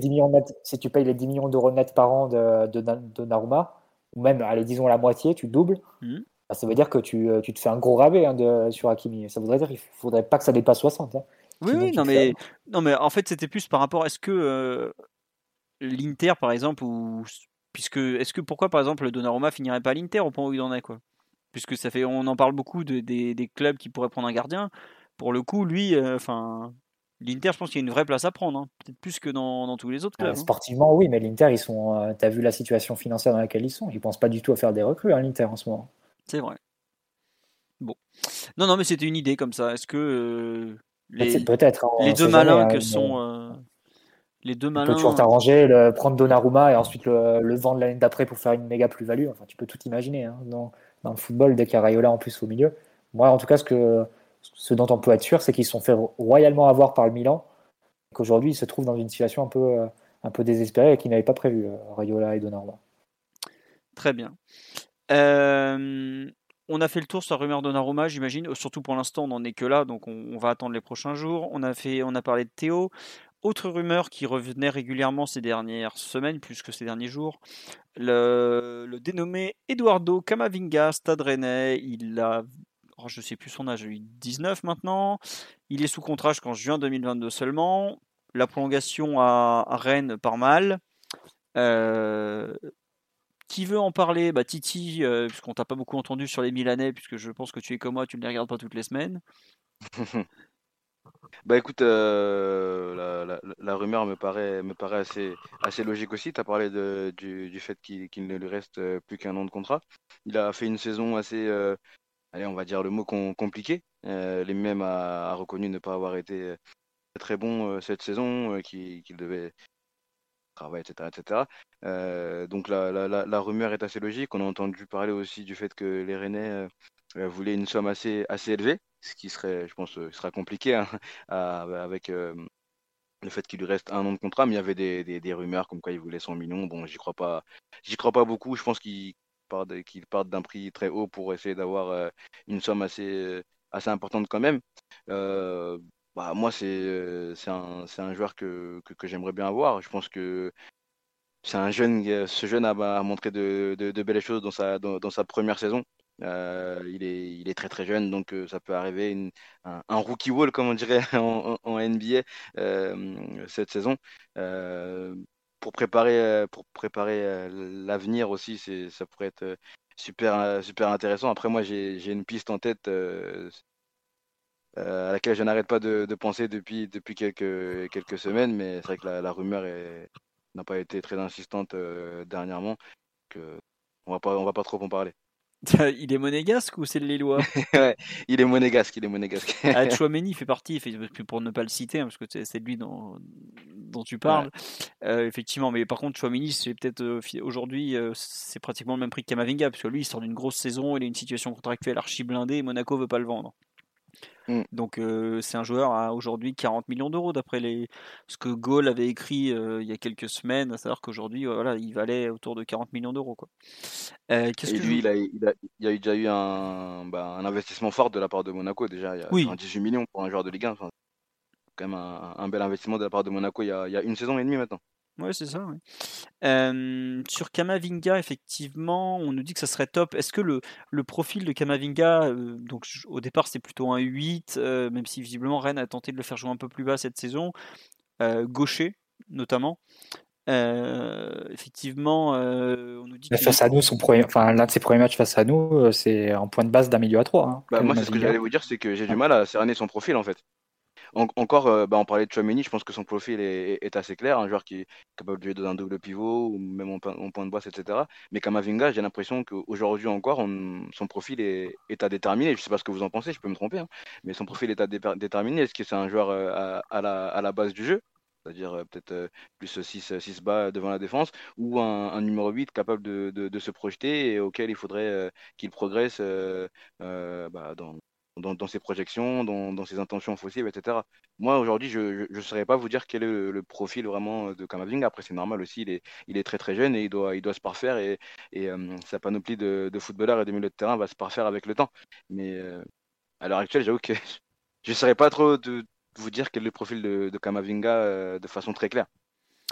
Euh, ouais, non, je sais le profil d'un joueur qui sait faire beaucoup de choses en fait. Et euh, du coup, les, les entraîneurs, en plus dans une équipe comme Rennes, qui a besoin de, de ses qualités un peu partout sur le terrain, donc euh, ça peut par- participer un peu à la, la confusion du joueur et d'avoir un rôle peut-être un peu trop large, de devoir faire beaucoup de choses à la fois pour aider les- l'équipe à construire euh, bas sur le terrain, mais en même temps d'accompagner les attaques, de finaliser l'action, parce que c'est un joueur qui, qui est capable aussi d'arriver dans la surface et de marquer. hein. Je me souviens d'un but qu'il avait marqué Mm. face à Lyon euh, lors de l'un des derniers matchs de. Non, pas l'un des derniers matchs de Genesio, je confonds. Euh, mais euh, il avait marqué un but face à Lyon comme ça en arrivant dans la surface. Euh, ouais. je- en équipe de France aussi, la, la sélection qu'il fait euh, en, à l'automne, contre pareil, il- il- contre l'Ukraine, ouais, pareil, bah, il doit faire une ou deux frappes aussi. Il arrive euh, à toucher quelques ballons dans la surface. Mais il marque, Et ouais, c'est il marque dans la surface, l'espèce de ouais, retourné. c'est vrai aussi, ouais, le, le retourner, ouais, exact, exact. Ouais, ouais. Ouais, donc euh, non, c'est vrai que c'est un joueur qui est un peu touche à tout, qui, qui fait beaucoup de choses. Je pense que malgré tout, bah, on l'avait vu face à nous le, le fameux match euh, de, en août 2019 qui, où il explose un peu. C'était quand même la base du jeu avec un peu de temps pour, euh, pour, euh, pour orchestrer le jeu, envoyer des transversales, etc. Il avait été vraiment très bon. hein. Je pense que c'est un joueur qui est capable hein, de jouer assez bas sur le terrain, hein. de, Mm. De jouer assez bas sur le terrain, d'orienter le jeu, de sortir un peu de la pression. Ça me semble être, euh, je dirais pas que c'est son profil naturel, mais je pense que c'est quelque chose qu'il fait de, de fort belle manière. Après, bon, il faudra, c'est comme toujours un jeune joueur à, à définir à 18 ans. Il faudra qu'il Bah, trouve un entraîneur pour le, Il y a une pour le cadrer et lui trouver un vrai rôle. Quoi. comparaison sur la lettre Mm. que je trouve excellente. On nous dit il peut tout faire. Pochettino peut en faire le joueur qu'aurait dû être Moussa Dembélé s'il l'avait eu plus jeune. Donc Moussa Dembélé, le Belge de Tottenham, qui avait Ah, un une pied gauche extraordinaire. Et je trouve que c'est une excellente comparaison, effectivement, qui est un joueur qui avait une, une capacité à relancer, à avancer avec le ballon balle au pied, se défaire du pressing, du marquage, de tout ça, qui est qui me semble Dembélé, très c'est un juste. virtuose, ouais, ça, ça, c'est évident. Ah, était un formidable joueur de football qui malheureusement n'avait pas le, le- le Le physique, physique, qui allait avec son Ouais. incroyable talent, mais qui était formidable. On n'a pas eu des rumeurs d'Embélé à un moment euh, au Paris Saint-Germain d'ailleurs si, si, mais il était cramé. janvier, janvier 2019. Ouais, Ouais, c'est quand on cherchait, un- on était prêt à prendre n'importe quel milieu de terrain. Bah, D'ailleurs, on a pris la Sanadiara, si je me trompe pas. Non, c'était 2018. Non, non, non, c'est l'année après, c'est sous Tourelle. Ah oui, c'est ça, oui, bah, C'est, euh, Paredes. Avec euh, Thiago Mendes, euh, Antero qui. Euh, euh, Tourelle qui veut se battre avec Antero. Vous la fait fuir dans les douches, pas moi. Bref. Mais Kam- Kamavinga, son premier match, du coup, c'est bien le trophée des champions, le premier match de Tourelle ou pas? Enfin, Ça doit être ça, ouais. je me trompe. Enfin, celui où il, non, celui où il explose, c'est commence, le il Ligue 1. commence pas un peu la saison. Il commence pas un peu la saison précédente déjà? Ouais, bah, Non, mais le match, je pense que le. le match dont tu parles où il explose face au PSG, c'est la deuxième journée de Ligue 1 à l'été 2019. Ah ouais, J'ai l'impression qu'il joue, euh, qu'il joue en trophée des champions euh, contre nous. euh, en... Enfin, j'ai un doute en, en début de Oui, saison. il, il joue, mais je crois qu'il fait deux apparitions euh, déjà en fin de saison. Ouais, D'accord. Omar, Après, on est en- Ouais. sur le, la rumeur Kamavinga, euh, qui est un nom qu'on a beaucoup prononcé euh, ces dernières semaines autour du PSG, qu'est-ce que tu en penses? Tu es séduit par le profil? Tu te dis que c'est peut-être encore un nouveau jeune? Euh, Ça te plaît? Ça te plaît pas? Oh, bah, moi, forcément, ça me plaît, ça me, ça me parle très fortement. Euh, Eduardo Camavinga, euh, un, un, un talent euh, extrêmement multiple. Vous, faisiez la comparaison avec, avec Moussa Dembélé, c'est un joueur auquel il faut rajouter vraiment une qualité sur les premiers appuis une capacité à se démarquer qui, qui- est phénoménale. Techniquement, c'est très sûr. Très bonne qualité de, de, de, de passe longue. Euh, c'est un milieu qui a, qui a beaucoup, je trouve, de, de personnalité, qui n'hésite pas à défier en, en un contre un, euh, qui ne se cache pas. Euh, sa saison, euh, entre guillemets, d'encaissement de, de son nouveau statut est passée. Euh, il y a eu beaucoup de, de choses dans sa vie personnelle, des changements de, représentants aussi qui, qui font que bah, c'était pas, pas tout à fait évident pour, euh, pour ce jeune de, de, de s'accommoder à ce, à ce nouveau rôle, mais on est en face d'un d'un joueur, d'un jeune joueur qui a dans les pieds de quoi devenir un, milieu de très très très très grande euh, dimension. Parce que il peut avoir un rayonnement euh, plus bas sur le plus bas sur le terrain. Euh, il est peut exister sur euh, sur quasiment 60 mètres euh, de par son, son, son activité, sa qualité de passe et sa vision du jeu. Non, c'est un, un super coup à faire. Le plan de carrière paraît très clair en disant qu'il veut, qu'il veut rester en France. C'est une, une invitation claire à aller au, PSG parce qu'il n'y a que le, que le PSG pour pouvoir accueillir ses, pas seulement ses émoluments, mais aussi ses, aspirations sportives. Et, euh, pour moi, c'est typiquement un profil de milieu qu'on a qu'on n'a pas qu'on n'a pas dans l'effectif aujourd'hui et qui a toute sa place au, Paris Saint-Germain. Donc euh, j'espère qu'on qu'on qu'on signera Eduardo et c'est un un super signal pour la France. On sait que c'est important pour euh, pour Nasser, donc qu'il fasse cette opération, c'est c'est c'est c'est une, une bonne chose sportive et une bonne chose diplomatique. C'est aussi important pour nos listes UEFA, parce que que ce soit Aussi, Hakimi, Théo Hernandez, euh, tout ça, c'est pas des joueurs formés en France, ni bon, Théo, il est français, mais il n'est pas formé en France. Et on sait que les listes UEFA, euh, c'est un souci récurrent chez nous. On n'a pas des dizaines de, de joueurs qui sont formés en France dans l'effectif. C'est notamment pour ça, par exemple, qu'un joueur comme Gay euh, est important, parce que lui, il a été formé en France pour le coup. Donc, euh, on est euh, sur un des rares milieux de terrain, en fait, qui a cette capacité à. qui a cette caractéristique, par exemple, de- d'un- d'être français et moi je trouve gaucher parce que c'est quand même quelque chose. À un moment, le PSG n'avait que des gauchers au milieu. On avait euh, Mota, Mota, Rabiot. Rabiot, Lo Celso, Lo Celso. Matuidi. Ouais. On a eu des milieux de terrain 100% gauchers. On n'en a plus un seul. Et des fois, ça manque un peu, je trouve. Ça se voit sur certaines Camavinga, un orientations. gaucher qui peut jouer à droite d'ailleurs. De quoi? Oui, Kamavinga gaucher à qui gaucher peut qui jouer à peut jouer. droite, Oui, t'as ouais. raison, oui. Mais justement, ça fait partie un peu des. Comment dirais-je Des, des doutes aussi. C'est est-ce que c'est un joueur qui est capable de jouer dans un milieu à deux? Parce qu'il a pratiquement jamais joué dans un milieu à deux. Il jouait pas avec Nzonzi des fois euh, cette année?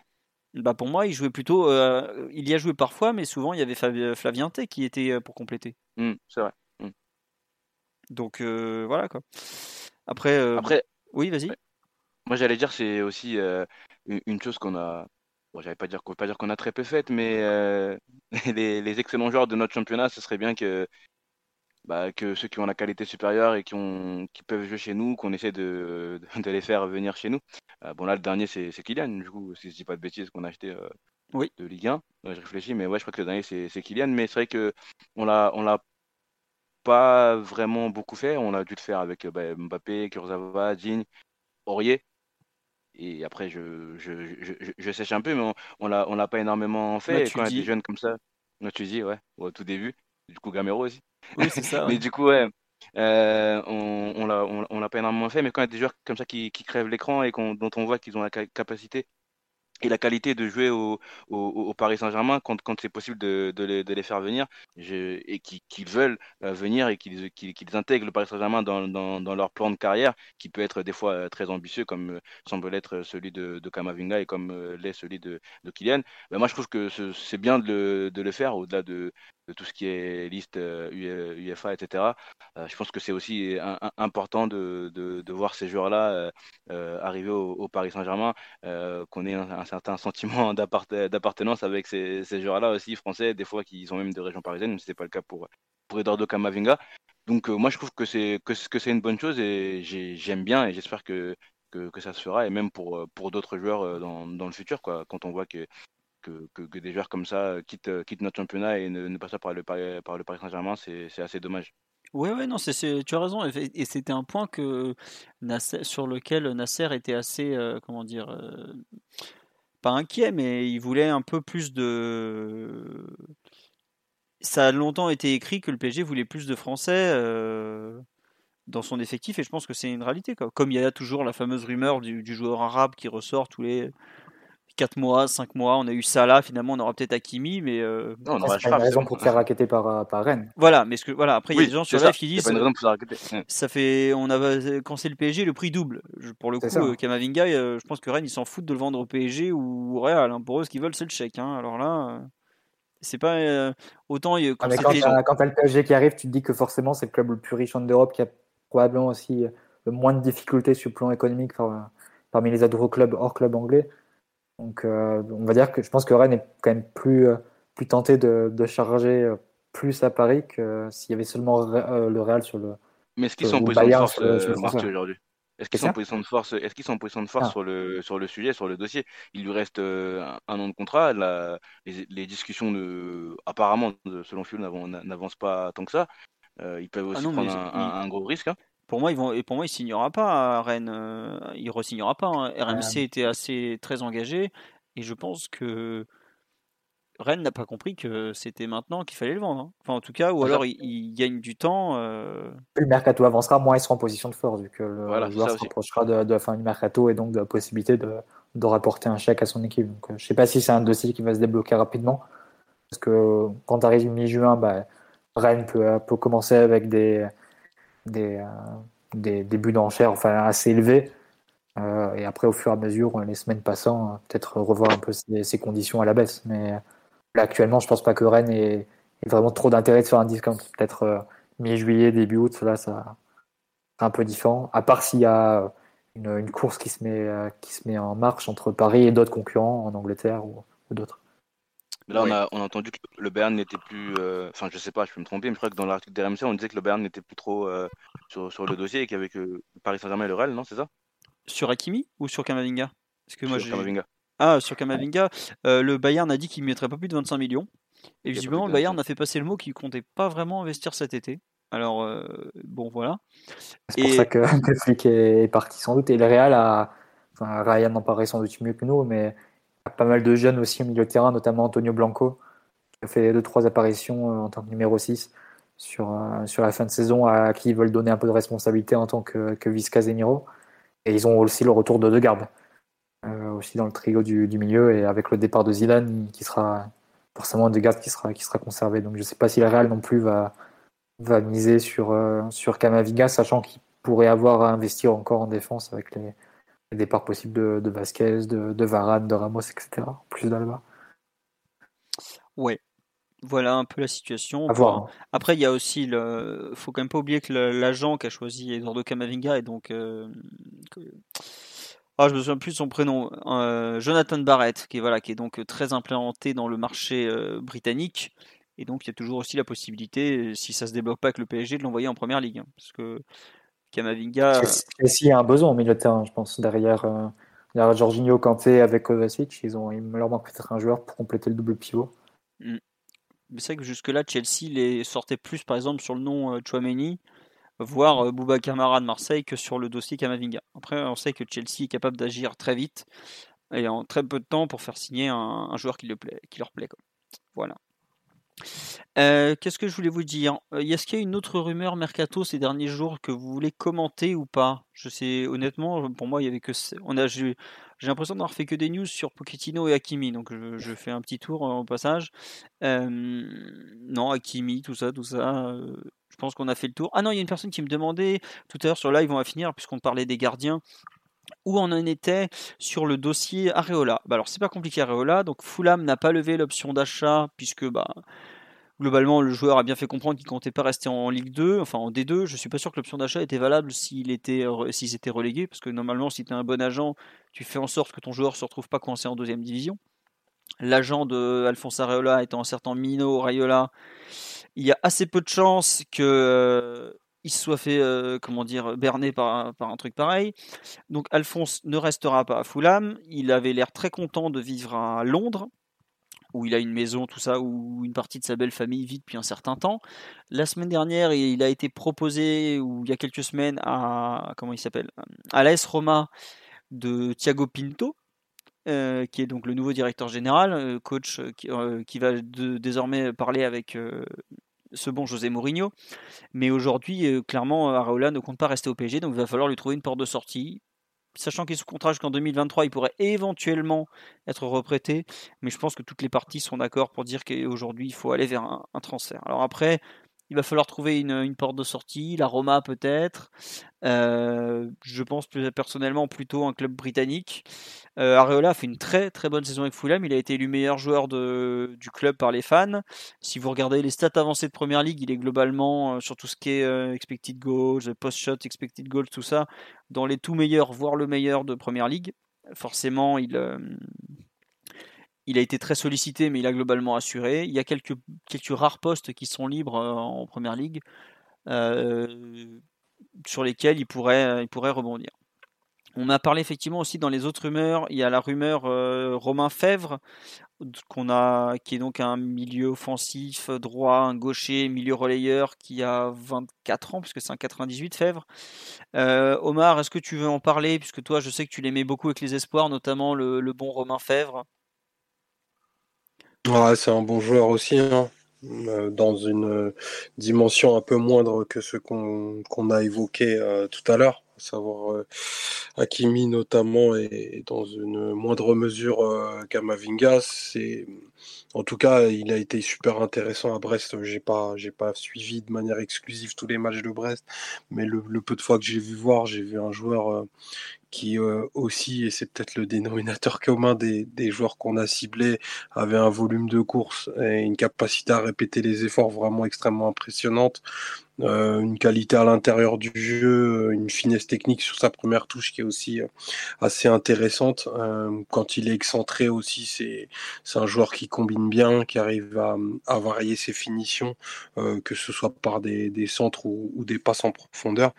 Donc c'est un joueur qui est du coup à, des, frais un peu moindres que, ceux qu'on a évoqués tout à l'heure, euh, qui aussi a une belle cote, notamment en Allemagne, il me semble. Donc euh, possiblement un, coup à faire pour en faire un, joueur de complément, en sachant que euh, ce que j'ai cru comprendre, c'est que le, joueur voulait se, fixer dans un poste euh, plutôt de milieu axial, à savoir 8, qui, est, qui serait son poste euh, préférentiel, où aujourd'hui bah, tout est ouvert au, PSG parce que c'est ceux qui ont pu se, relayer, dis-moi, à ce poste-là, n'ont pas donné grande satisfaction. Donc j'ai envie de dire pourquoi pas. Très bien. Euh, non, on nous dit les rumeurs sur Moïse Alors c'est pas compliqué. Bon, alors déjà Moïse il fera pas l'euro parce que visiblement il a pas été très très brillant. Enfin, il il a pas été très bon en match amical contre Saint-Marin, mais bon ça c'est autre chose. Et visiblement en termes de comportement, il y a beaucoup de journaux italiens qui disent que ça s'est pas très très bien passé ces derniers jours. Mathieu, je sais pas si tu as suivi, mais en gros, Gazzetta et Corriere disent que le comportement a pas du tout plu à Mancini, alors que Mancini est pourtant un des, grands, comment dirais-je, défenseurs de, de Moiskin. Donc voilà, pas d'euro. Euh, il est donc prêté au PSG jusqu'au 30 juin, pas d'option d'achat, donc en théorie il est censé rentrer à, à Everton euh, très prochainement. Le PSG, donc Leonardo a rencontré euh, comment il s'appelle euh, son agent qui est lui aussi Mino Raiola Mino Raiola là euh, il peut il peut prendre une chambre en face du, de la factory parce que il a que des joueurs qui sont proches de ah. bouger ou en, mesure ah bah, de il peut la prendre aussi en face du de la cantina à Turin et, et de Camp Barça aussi hein. Ah oui, non, c'est exactement ça. Donc, un agent incontournable. Voilà, et donc Moïse a redit au PSG sa volonté de continuer à Paris, qui est donc quand même bah, c'est la volonté du joueur est importante. Ça, veut dire qu'il n'a pas du tout envie de retourner à Everton. Hein. Bon, on se doute bien qu'il n'a pas envie vu que ça s'est assez mal passé. Euh, ça parle de négociation, ça parle de montant, de des fois 30, t'entends du 40, t'entends, euh, je crois que c'est Fabrizio Romano qui disait encore dernièrement qu'Everton espérait 50 millions pour lui. Euh, bon, aujourd'hui visiblement il va y avoir négociation, faut trouver de l'argent côté PSG, il faut voir aussi combien Everton veut. À quel point aussi euh, Everton va être en position de faiblesse dans le dossier par rapport aux envies de, de, de Moïse. Il faut voir la concurrence sur le dossier parce que bah, tout le monde a vu qu'il avait fait des très bonnes choses, au moins jusqu'à son Covid. Euh, donc voilà, c'est ça fait partie des interrogations. Est-ce que le PSG va vouloir investir sur lui aussi? On peut se poser la question parce que le PSG lui a dit qu'il voulait l'acheter, mais euh, Paris a déjà euh, Icardi euh, qui, a un certain poids dans les finances, hein, entre les 50 millions d'euros de transfert, les bonus et l'énorme salaire qu'il a. Donc voilà, c'est un peu, euh, c'est un peu une question aujourd'hui douteuse et surtout le, comment dirais-je, la, valeur marchande de, de Moiskin me paraît pas très très simple à définir. Je sais pas, Titi, Omar ou, Mathieu, ce que vous en pensez de ce, dossier Moisé, comme on dit en Italie? Personne, absolument personne. Je suis seul face à Moïse.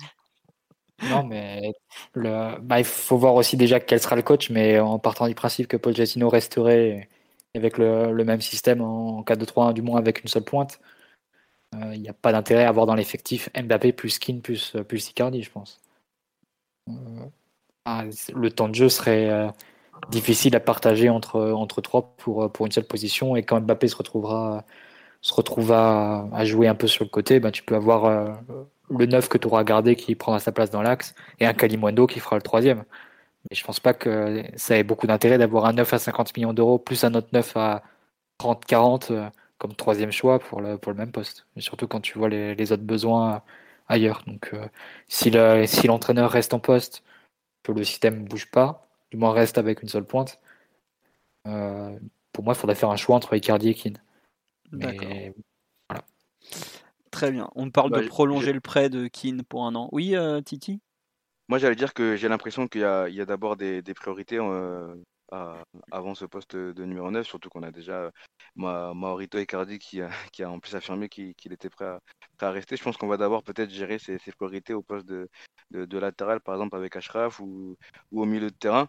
Et peut-être que cette, question, euh, euh, reviendra sur la table euh, un, un, peu plus tard, ou enfin, même si son prêt se termine bientôt, hein, je l'entends, mais cette, question de l'attaquant reviendra peut-être un peu plus tard. c'est vrai qu'il y a aussi Kalimwendo qui, apparemment, selon l'équipe, reviendrait aussi dans, l'effectif. Alors, bien sûr, c'est un, très jeune joueur et il n'est pas encore fixé au poste de numéro 9. Je ne sais pas à quel poste on, le voit, nous, en, interne. Mais c'est vrai que j'ai pas l'impression que ce soit une priorité, en tout cas euh, euh, à très court terme, terme pardon, ce, poste-là, et qu'on va d'abord gérer les, les, dossiers chauds, euh, très très chauds, des, des, latéraux et du, milieu de terrain.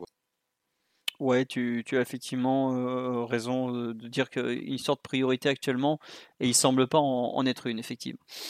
bon, on parle après de plein de joueurs sur live de Locatelli, mais aujourd'hui Locatelli, c'est surtout lui qui s'est déclaré intéressé par le PSG plus que le, plus que le PSG qui est intéressé par lui. Donc on en reparlera si ça devient un peu plus sérieux. Voilà. Euh, Kalimwendo rentre dans la rotation, bah faudra voir euh, déjà où il en est au mois de juillet. Est-ce qu'il sera encore là? Est-ce qu'il aura été vendu? Est-ce qu'il aura été reprêté? Euh, Bon, voilà. Je pense qu'on a fait le tour là, messieurs. Ou vous voulez rajouter quelque chose? On en est quand même à 2h30 de podcast. Et puis moi, vous entendez, j'ai plus trop de voix, donc je pense qu'on va pas tarder à couper. Mathieu, Omar, Titi. Ah non, un petit mot quand même sur les féminines, j'en ai parlé dans l'intro. Elles ont donc, euh, sont donc allées chercher le 0-0 à Lyon. Il leur manque plus qu'une victoire pour assurer le titre, si je ne me trompe pas, parce que c'était un match en retard, mais il y a eu plein de matchs en retard avec le, Covid et tout chez les féminines, ça a été assez compliqué. Euh, le PSG est plus proche que jamais de faire tomber l'OL qui régnait sur le football féminin français depuis des années et des années. Il y avait déjà eu la Coupe de France il y a deux ans, si je ne me trompe pas.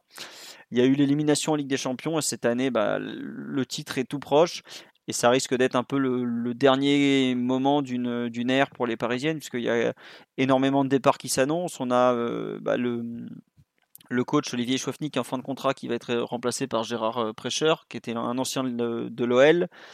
On a euh, Perle Moroni qui s'apprête plutôt à partir qu'à prolonger. On a la capitaine Irène Paredes en défense centrale qui va rejoindre le Barça. On a euh, la gardienne, surtout Christiane Endler, qui s'apprête, euh, qui est probablement la meilleure gardienne au monde actuellement, qui va signer à l'OL de façon presque certaine. Même, je crois que je ne sais pas si l'OL l'a pas confirmé. Bon, globalement, il faut en profiter, les féliciter parce que c'est, elles ont beaucoup beaucoup galéré depuis des années. Et puis bah là, c'est un peu, il reste un match à gagner, comme l'avait bien précisé euh, Leonardo hier. Et euh, on sera au bout d'une très belle aventure. Faudra probablement reconstruire. Et c'est vrai que les noms annoncés jusque-là sont pas du tout au niveau des, des départs. Euh, je pense qu'il y a eu, de mémoire, il y a eu quelques articles sur les, les, rumeurs dans le sens des arrivées. Il y a une Australienne qui a été mise en contact avec le PSG qui a 29 ans, qui joue à West Ham. Voilà. Euh, point formation une prochaine fois. Et est-ce qu'on va parler des Parisiens qui jouent l'Euro? Bah évidemment, on en parlera sur le site, on en parlera probablement dans le podcast. Au, à vrai dire, cette semaine, on était censé faire un podcast de bilan des perfs individuels. On a vu que l'actualité du PSG était un peu plus chargée que ça, donc on s'est permis de, basculer euh, sur le cas Pochettino et les quelques rumeurs mercato du moment, mais on désespère pas de le faire. Et oui, il y a effectivement Ulrich Ramé qui n'a pas vraiment brillé avec les hommes à Bordeaux, qui va intégrer la direction, qui reprend le rôle de Bruno Chéroux, qui est parti à Lyon au début de saison. Voilà. Et le hand, oui, oui, oui, oui, euh, le hand, bah, euh, retour de Nicolas Karabatic après euh, 8 mois d'absence, 6 mois d'absence, pardon, pour les croisés. Oui, 8 mois, c'est Bernat qui a toujours pas rejoué. Karabatic allait un peu plus vite. Et effectivement, il y a eu un nouveau clip de Ressé qui est sorti avec sa, sa, femme qui était son ex-femme, qui était la fameuse euh, personne présente à ses côtés lors de sa présentation au PSG pour ce qui restera sa plus grande performance au Parc des Princes. Voilà, on vous laisse aller voir, ça s'appelle, euh, je sais plus comment, T Famoso ou un truc. Euh, bon, bref, vous cherchez euh, Team Prize Money sur Google, sur YouTube, vous tomberez forcément sur Team Prezi Money, pardon, le, le, nom de la maison de disques de notre ami Ressé. Voilà. On vous souhaite une bonne soirée à tous. Prochain podcast lundi prochain, donc comme j'ai annoncé, il n'y a pas de raison, à part s'il y a une bombe qui tombe d'ici là. Mais sinon, ça sera lundi prochain. On espère qu'on a répondu à toutes vos questions. Oui, Simon va très bien, l'enfant terrible, il avait juste du travail ce soir. Voilà. Et donc, on vous dit à très bientôt. Encore merci pour tous vos likes, vos partages. N'hésitez pas à faire découvrir le podcast à des gens qui ne connaissent pas. Ça sera un grand plaisir. Le, le Tipeee toujours d'actualité aussi. Et Rouge et Bleu, effectivement, toujours en vente. Voilà. Allez, je vous souhaite une très bonne soirée à tous. On vous dit à la semaine prochaine. Ciao, ciao tout le monde. Ciao. Ciao. Bisous. Voilà. Tu as remplacé Simon jusqu'au bout. Bravo à toi, Tigno. Ciao, ciao.